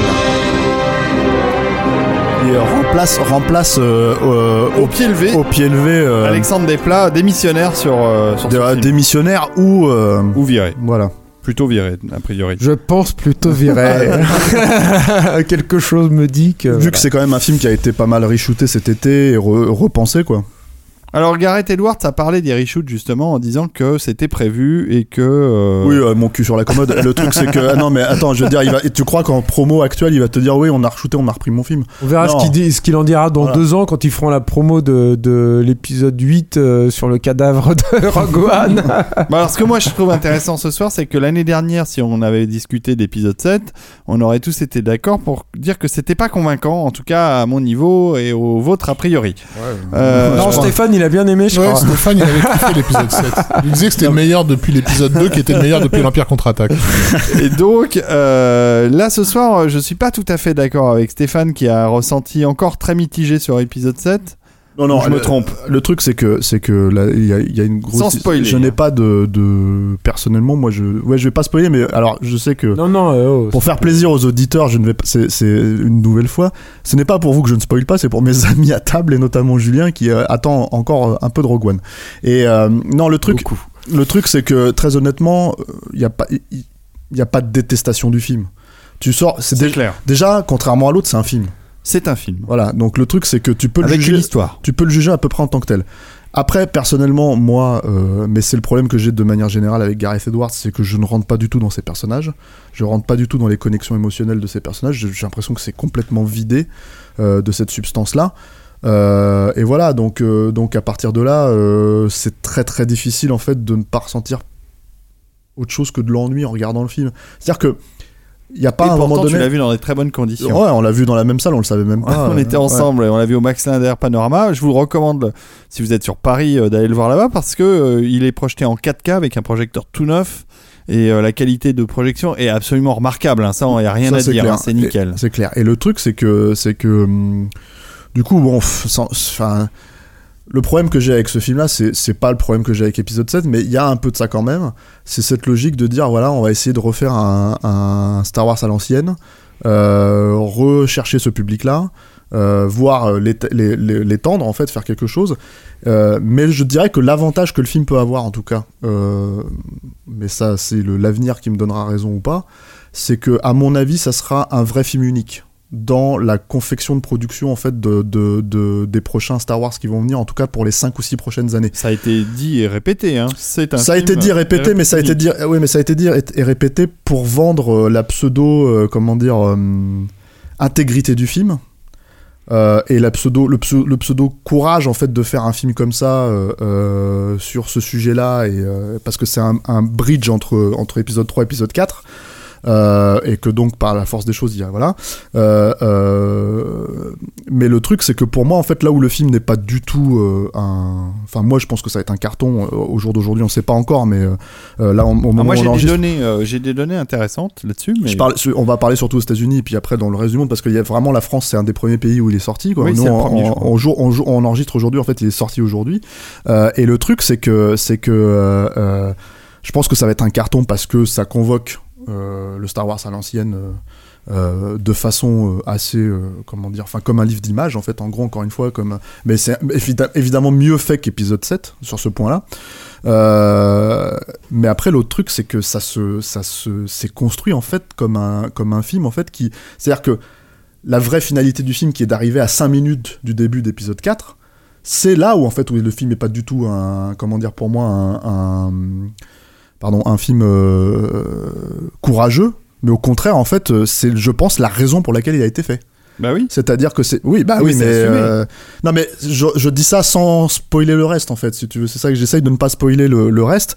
Euh, voilà, et je pense que tous les trucs soi-disant couillus qu'ils auraient pu faire narrativement dans le film, de toute façon, c'est validé par le fait que ça, c'est un film qui est censé arriver à 5 minutes d'épisode 4. Donc, Mm, mm, quand les gens te disent ouais mais vous voyez il y aurait pas de suite à épisode à épisode à Rogue One pardon il y aura pas de suite euh, vous reverrez pas ces persos vous si vous si vous ça etc etc ouais mais on s'en fout parce que la vraie suite c'est épisode 4 tu vois c'est ça la logique des choses. Elle existe déjà tu vois. C'est pas une préquelle qui prend des risques comme euh, comme épisode 1 2 3 et qui se plante hein, totalement Ouais, tu vois. se plante, ouais. euh, c'est euh, comment dire un film bien calculé mais qui a le mérite et ça tu peux pas leur enlever euh, de proposer des nouvelles planètes.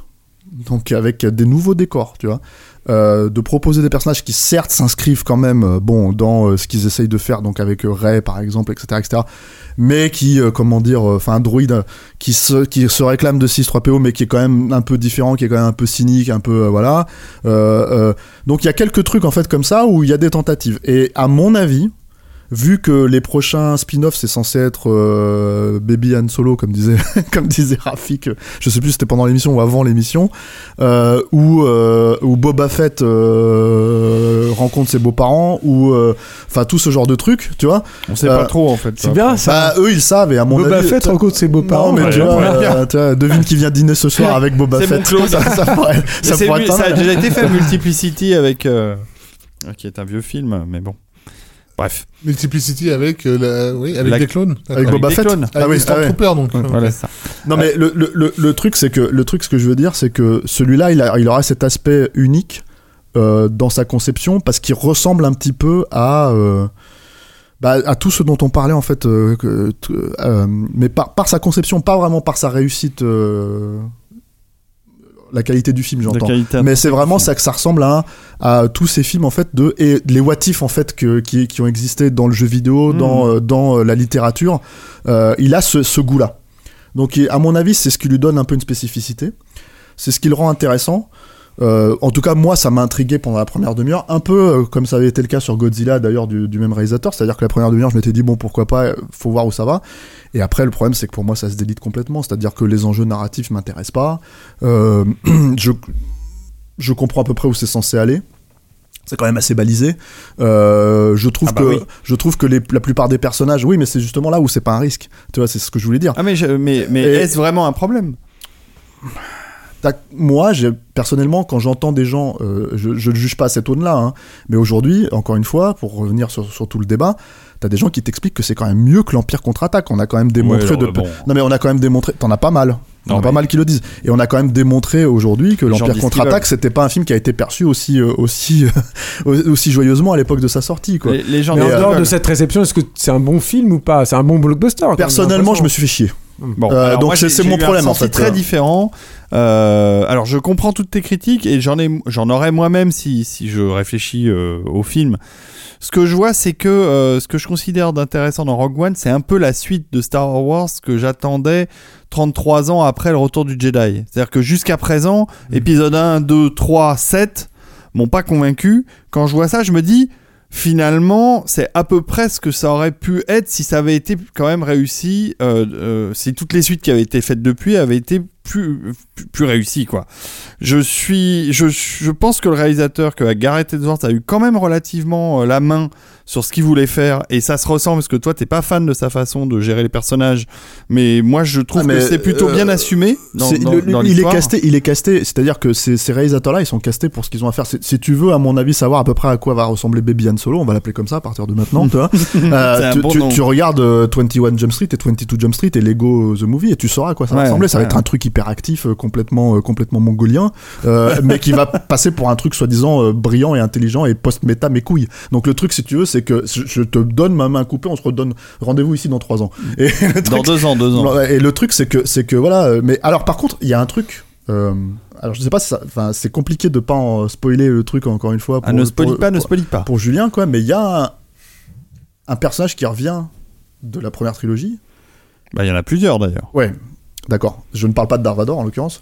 Et euh, Ah, tu vois, et- là tu spoilies parce que arrêtez, tu vois. arrêtez, arrêtez là. Et c'est assez bluffant en fait la façon dont ils ont réussi à le faire revenir. Euh, euh, Non mais ce qu'on peut dire si à c'est mon qu'il y, a- avis. il y a des hommages un peu partout glissés dans le film. Ouais mais les hommages je m'en bats les couilles moi quand le mec il croise Non, le type mais- qui se fait tirer dessus dans épisode 4 j'en ai rien à foutre Non mais c'est des c'est trucs non où mais ça c'est sert à bien. rien ça Non mais c'est bien. Non mais tous les hommages qui soient pareil, non mais tous les hommages qui soient petits ou importants dans la dans le dans le nouveau film euh, sont plutôt bien gérés. Enfin on va dire que c'est euh, c'est c'est pas désagréable. pour euh, Contrairement à épisode 7 où j'ai trouvé que les hommages étaient super lourdingues, euh, voire, Non, mais- voire pénibles. mais, mais David tu m'obliges à me répéter épisode 7 est une énorme est- bouse. est une énorme flaque de merde donc il faut arrêter avec avec épisode 7 Non, non mais le truc Non, mais en comparaison, si tu Non veux. mais le truc si tu veux c'est que on a parlé tout à l'heure de l'héritage de Star Wars, on a parlé de la façon dont, dont, dont ça peut évoluer et je dirais pas que ce dont je parle exactement c'est ça dans le film mais c'est quand même bluffant.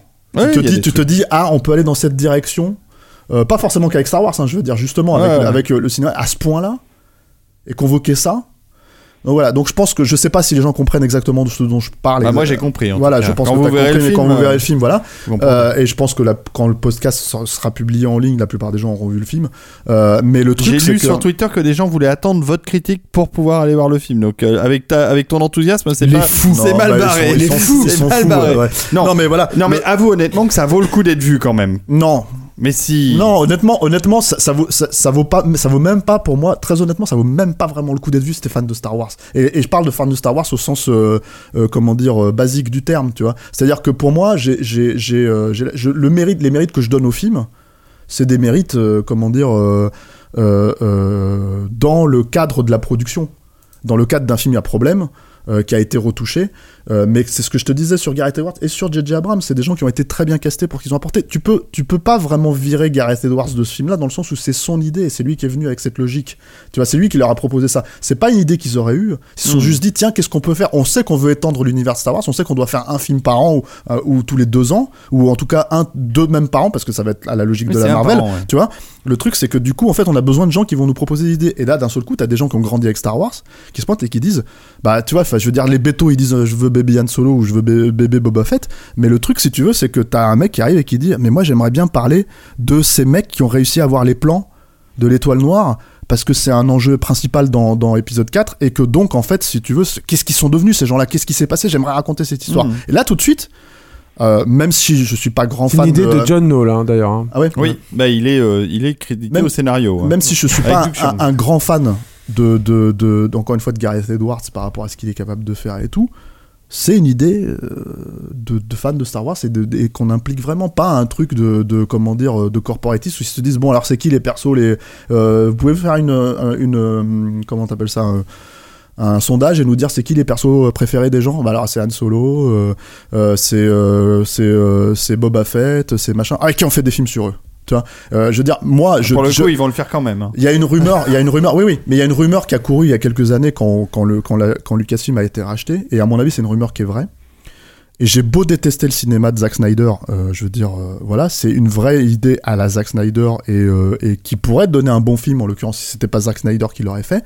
Il avait l'idée de faire un, un personnage Jedi samouraï sur une planète en fait perdue.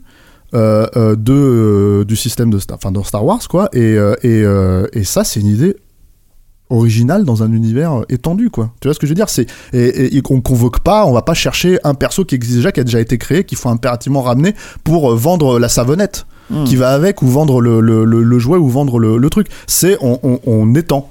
Parce que tout simplement peut-être que je veux dire ce que disait Rafik tout à l'heure, on parlait de Clone Wars 2 Tartakovsky.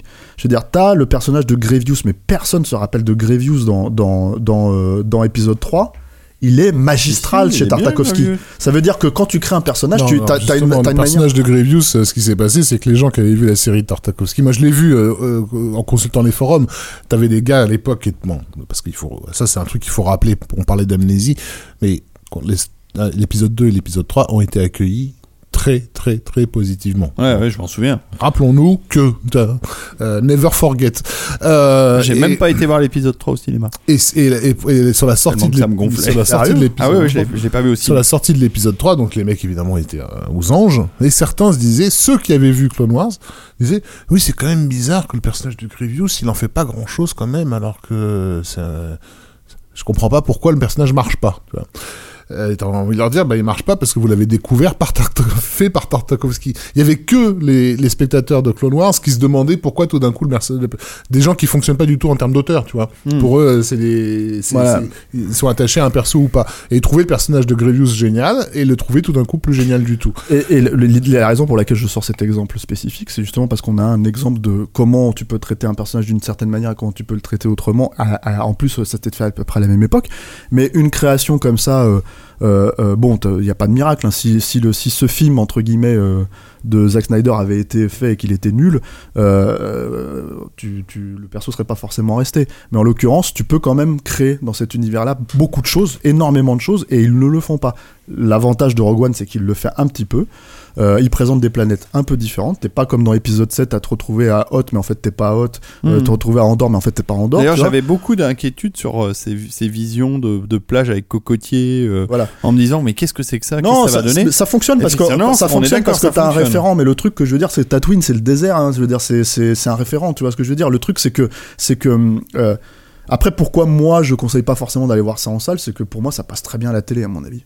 Tu vois Bah. Moi j'ai vu le Godzilla de de- d'Edwards à ce la qui, est télé. déjà, ce qui est déjà Euh, quelque chose de sur, positif. sur mon sur mon écran. Ah, non c'est mais dommage, hein. Non bon. mais sur mon écran et franchement ça m'a Bah, ça m'a non, pas manqué bien, quoi. sinon. Bon, Bref. moi, moi, moi, je dois dire que je suis pas aussi, j'ai pas la dent aussi dure que toi. Moi, j'ai bien, j'ai j'ai passé un bon moment avec, en- encore une fois, quelques réserves. Mais j'ai pas eu ce sentiment désagréable que j'avais eu depuis toutes les suites de Star Wars où je me disais. Mais ça va pas, mais il y a un vrai problème, mais c'est quoi cette histoire, mais c'est quoi ce personnage, c'est quoi ce plan, c'est quoi ce truc? J'étais pas en train de réfléchir à chaque image que je pouvais voir en me disant qu'est-ce qui me dérange là-dedans, quoi? Et, et c'est déjà très positif non, si tu veux. Mais c'est même, c'est même encore une fois la première demi-heure est relativement intrigante. Non mais ça- Euh, ça change. C'est-à-dire qu'en en tant que fan de Star Wars, tu regardes un film et tu te dis ah ouais ouais c'est sympa. Puis il y a Ouais, même des moments où j'ai trouvé que après- c'était après- très sympa. Après, ça rejoint un peu ce que je dis. Tu vois, par exemple, les personnages de Donnie Yen et, euh, et celui de son, son acolyte, son, son sidekick. Tu vois, quand tu regardes le- un film comme ça, tu te dis, ah, le personnage visuellement, il est cool, c'est quand même Donnie Yen, merde. Et il a, il a deux, deux trucs et tout, il se bat, tu vois, il est, il est aveugle, il a peut-être la force avec lui, on sait pas trop, etc. Mais en fait, en gros, bah, en gros, le personnage est défini que par la- sa croyance dans la force. Et, et, et l'autre qui, qui remet un peu en question, qui dit tout le temps. Et en fait, chaque fois que les mecs reviennent dans le dans, dans l'intrigue et qu'il y a des interactions entre eux, ce n'est que ça. Mm. C'est comme si ces personnages n'existaient pas en dehors du film. C'est-à-dire, Mm. c'est comme si d'un seul coup, les mecs, ils avaient besoin de dire, on a besoin de faire passer un message, une thématique spécifique à travers ça. Et, et, et, c'est des, des coquilles vides en fait, les personnages Mm. n'existent pas. Et t'en as plein. Enfin, moi, pour moi, le personnage de Diego Luna, il est un peu comme ça. Il est un peu, il est censé convoquer un peu Han Solo, mais pas vraiment. Mais en même temps, avoir son truc et tout. Et en fait, le, le- le problème, c'est que voilà, c'est là où c'est des coquilles vides. C'est Mm. là où en fait pour moi c'est perso et, et ils fonctionnent pas. Mais bon, très honnêtement, j'avais exactement le même problème avec Monsters, j'avais exactement le même problème avec Godzilla. Je veux dire, moi les interactions père-fils machin dans Godzilla, j'en ai rien à foutre, ça marche pas du tout. Donc euh, le truc c'est que j'ai un peu le même problème Tu et je suis pas, Julien là je- personnellement. je suis Non, pas. non, parce que moi je suis pas un défenseur acharné de, de Godzilla. Moi je trouve que dans Godzilla, et c'est ce que j'attends un peu de Rogue One, euh, je, je trouve que t'en parles pas énormément. C'est que moi je vais pas voir Godzilla pour voir les personnages humains qui sont lamentables dans le film. Mm. J'y vais pour voir comment il gère le personnage, comment il caractérise le monstre et comment il le filme. Ouais, non, mais d'accord, mais ce que je veux dire, c'est qu'à partir, à, à, part- Pour- à partir du moment où Godzilla il apparaît Oh. 15 minutes dans un film de 2 heures et que tu, oui, tu mais c'est pas grave parce t'occupes que avec les- le reste. le, le- le- le- enfin quand il est là, enfin bref. Mais mais dans Rogue One, c'est un peu ça, c'est-à-dire que ça me désole. One, ça, me, bah, ça me désole si les personnages sont des coquilles vides, etc. Mais j'attends quand même. Et je, il, il a une façon de d'appréhender le gigantisme, d'appréhender le fantastique et le merveilleux. euh, je trouve Écoute, Gareth Edwards qui, qui fonctionne bien en fait. Personnellement, Mais euh, je- personnellement, je le retrouve pas vraiment dans le film. D'accord. Euh, mon souci, c'est qu'il y a beaucoup. Enfin, est-ce que ça, c'est les reshoots Est-ce que c'est les reshoots ou pas? Parce que c'est très. Pour le coup, honnêtement, Et le final, j'ai entendu dire que le final était incroyable. Toi, non, ouais, bon, d'accord. Bah, toi tu t'es fait chier. Moi je trouve que ça ça envoie le bois. je non, veux mais pas, moi, je veux pas spoiler. très parce que honnêtement, très y a des honnêtement, choses à très, voir, quand très- même. très Il y a des choses à honnêtement, voir. très honnêtement. Et là, tu parles du climax en fait du spectacle. Mm. Très honnêtement, c'est pas quelque chose que t'as pas déjà vu. Et l'autre truc, c'est que, c'est que, c'est que, enfin, je veux dire, moi, ça fonctionne beaucoup plus dans, le retour du Jedi. On en parlait tout à l'heure, le, le triple climax, tout ça, ça fonctionne beaucoup mieux. Mais le truc, c'est que au-delà de ça, euh, euh, on peut pas enlever au film que les reshoots sont, se ressentent pas énormément. Parce que c'est pas du caviardage. Tu quand tu les entends parler, que tu dis que ça n'a pas la qualité de épisode 7 c'était ça le, dans, le, dans le compte rendu officiel de Lucasfilm moi je me suis dit tout de suite ok putain ils vont foutre des blagues euh, de, de, de n'importe quoi de BB8 qui va arriver qui va lâcher un P ou je sais pas quoi parce que c'est c'est voilà et, et, euh, et en fait pas du tout c'est euh, c'est pas du tout ça le truc par contre c'est que contrairement aux bandes annonces qui effectivement jouent un peu sur l'aspect iconique de certaines images moi je trouve que enfin ce que je retiens un peu plus du film c'est euh, alors non pas que ce soit euh, ça te sorte du film, mais pour moi, ça ne, pour le coup, ça ne me, fait pas rentrer dedans. C'est euh, beaucoup de caméras à l'épaule, beaucoup de trucs comme ça. Et ça, c'est plus le style. Enfin, on, a cru comprendre que Tony Gilroy avait re-shooté les, les scènes, et ça, c'est son style dans euh, dans euh, dans euh, le Bourne qu'il a réalisé. Donc le truc, même s'il en fait beaucoup moins que que, que Paul Greengrass. Voilà, c'est quand même pas, euh, tu vois, c'est quand même pas la, la panacée euh, de la mise en scène. Et, certainement, il n'y a pas toutes ces images iconiques. Il y a un peu de ça hein, dans le film, il y a un peu, c'est clairement, tu vois. Mais, euh, enfin voilà quoi. Donc, euh, Si, si, je dois, si je dois donner un- encore une- un avis un peu positif, je trouve que ça va dans le bon sens euh, d'une évolution euh, vers quelque chose de plus intéressant que ce qu'a été épisode 7, ça c'est sûr. Euh, et si les films évoluent dans ce sens-là, dans cette idée-là de faire des- peut-être des, des, des spin-offs ou des choses un peu moins liées euh, à la- à l'histoire hardcore de Star Wars, finalement. Sauf que les films canoniques seront pas comme ça, quoi. Mais Bah, bon, on verra. On verra. mais non, bon, mais je pense que l'intérêt, je pense que cette lassitude que Disney va créer avec en sortant autant les films comme ça tous les ans, ça va devenir des produits de Bah, consommation comme Marvel. Ce qui, à mon avis, ils vont, Marvelades. ils vont tuer le marché. Enfin, c'est fatal. Ça, ouais, marche ça, comme ça va prendre quelques années. Ça va prendre évidemment des années, mais ça Parce va, que ça le- va arriver. parce que évidemment, on va peut-être revenir à euh, exploiter l'univers étendu, peut-être. Je sais pas. On verra. En tout cas, bon, voilà, le- vivant, euh, c'était un peu la raison. J'aimerais juste un truc parce que je pense qu'on va pas tarder à boucler du coup le, le- Et aller se coucher. Voilà, le podcast là. Euh, J'aimerais juste revenir. Alors, on va croire qu'on fait le- du placement de produit, mais euh, mais voilà. Euh, J'aimerais revenir sur un bouquin en fait. euh, on a parlé euh, dans le précédent hebdo, on a parlé de l'art de la hammer chez l'éditeur Aquileos, mais là on va reparler en fait de, de- du bouquin Making of de Star Wars Ouais. euh, qui est un bouquin euh, euh, Emblématique. et- et emblématique et exemplaire. hein, si, si, euh, En fait, ce qui est génial, c'est que c'est un, un- c'est très peu euh, dramatisé.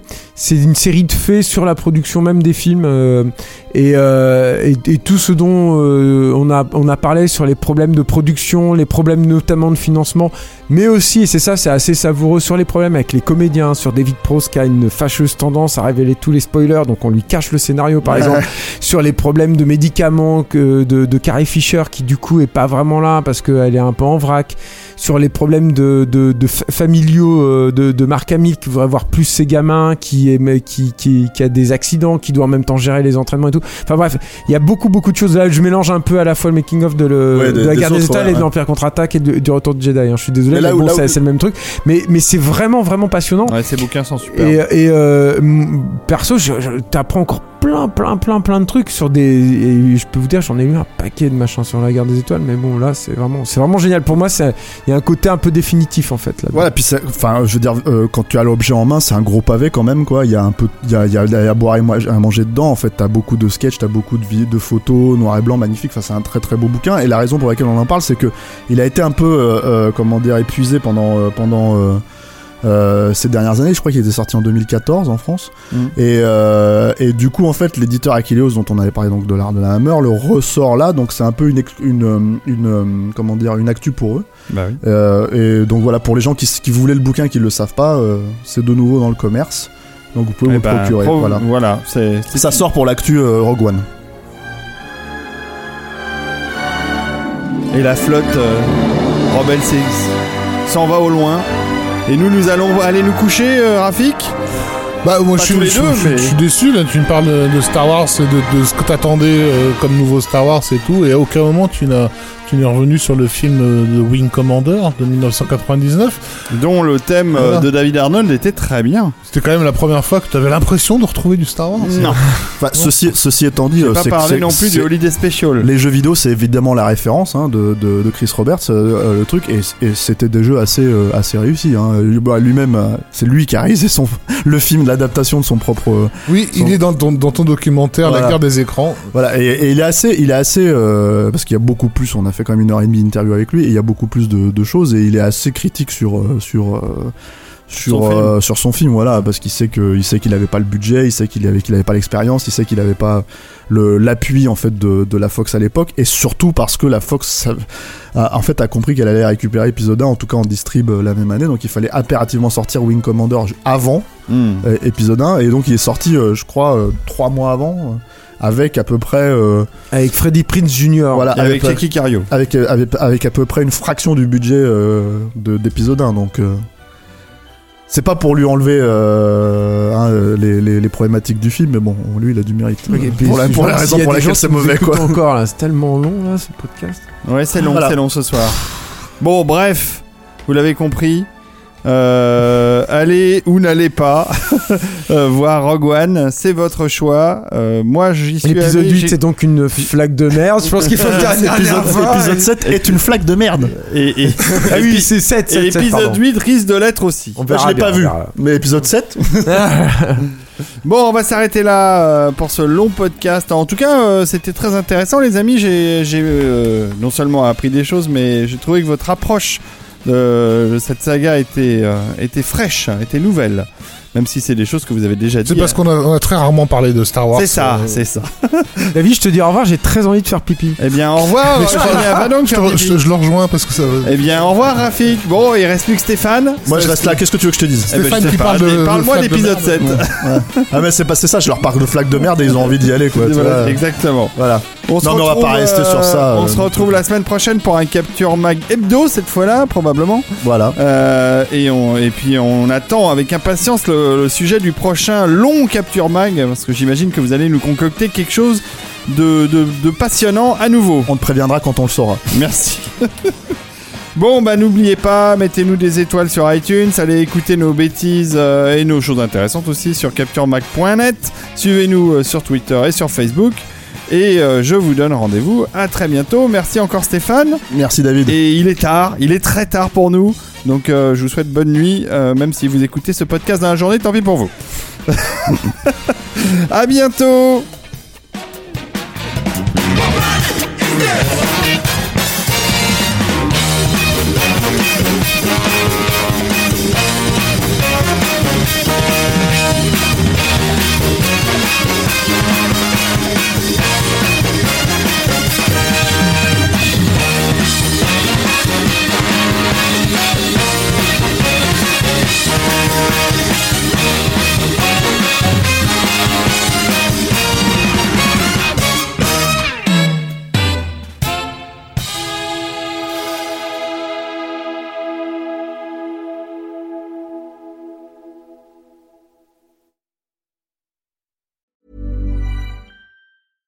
Hey, it's Paige DeSorbo from Giggly Squad. High quality fashion without the price tag. Say hello to Quince.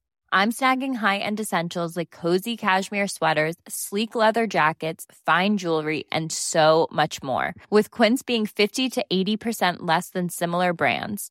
And they partner with factories that prioritize safe, ethical, and responsible manufacturing. I love that. Luxury quality within reach. Go to quince.com slash style to get free shipping and 365 day returns on your next order. Quince.com slash style.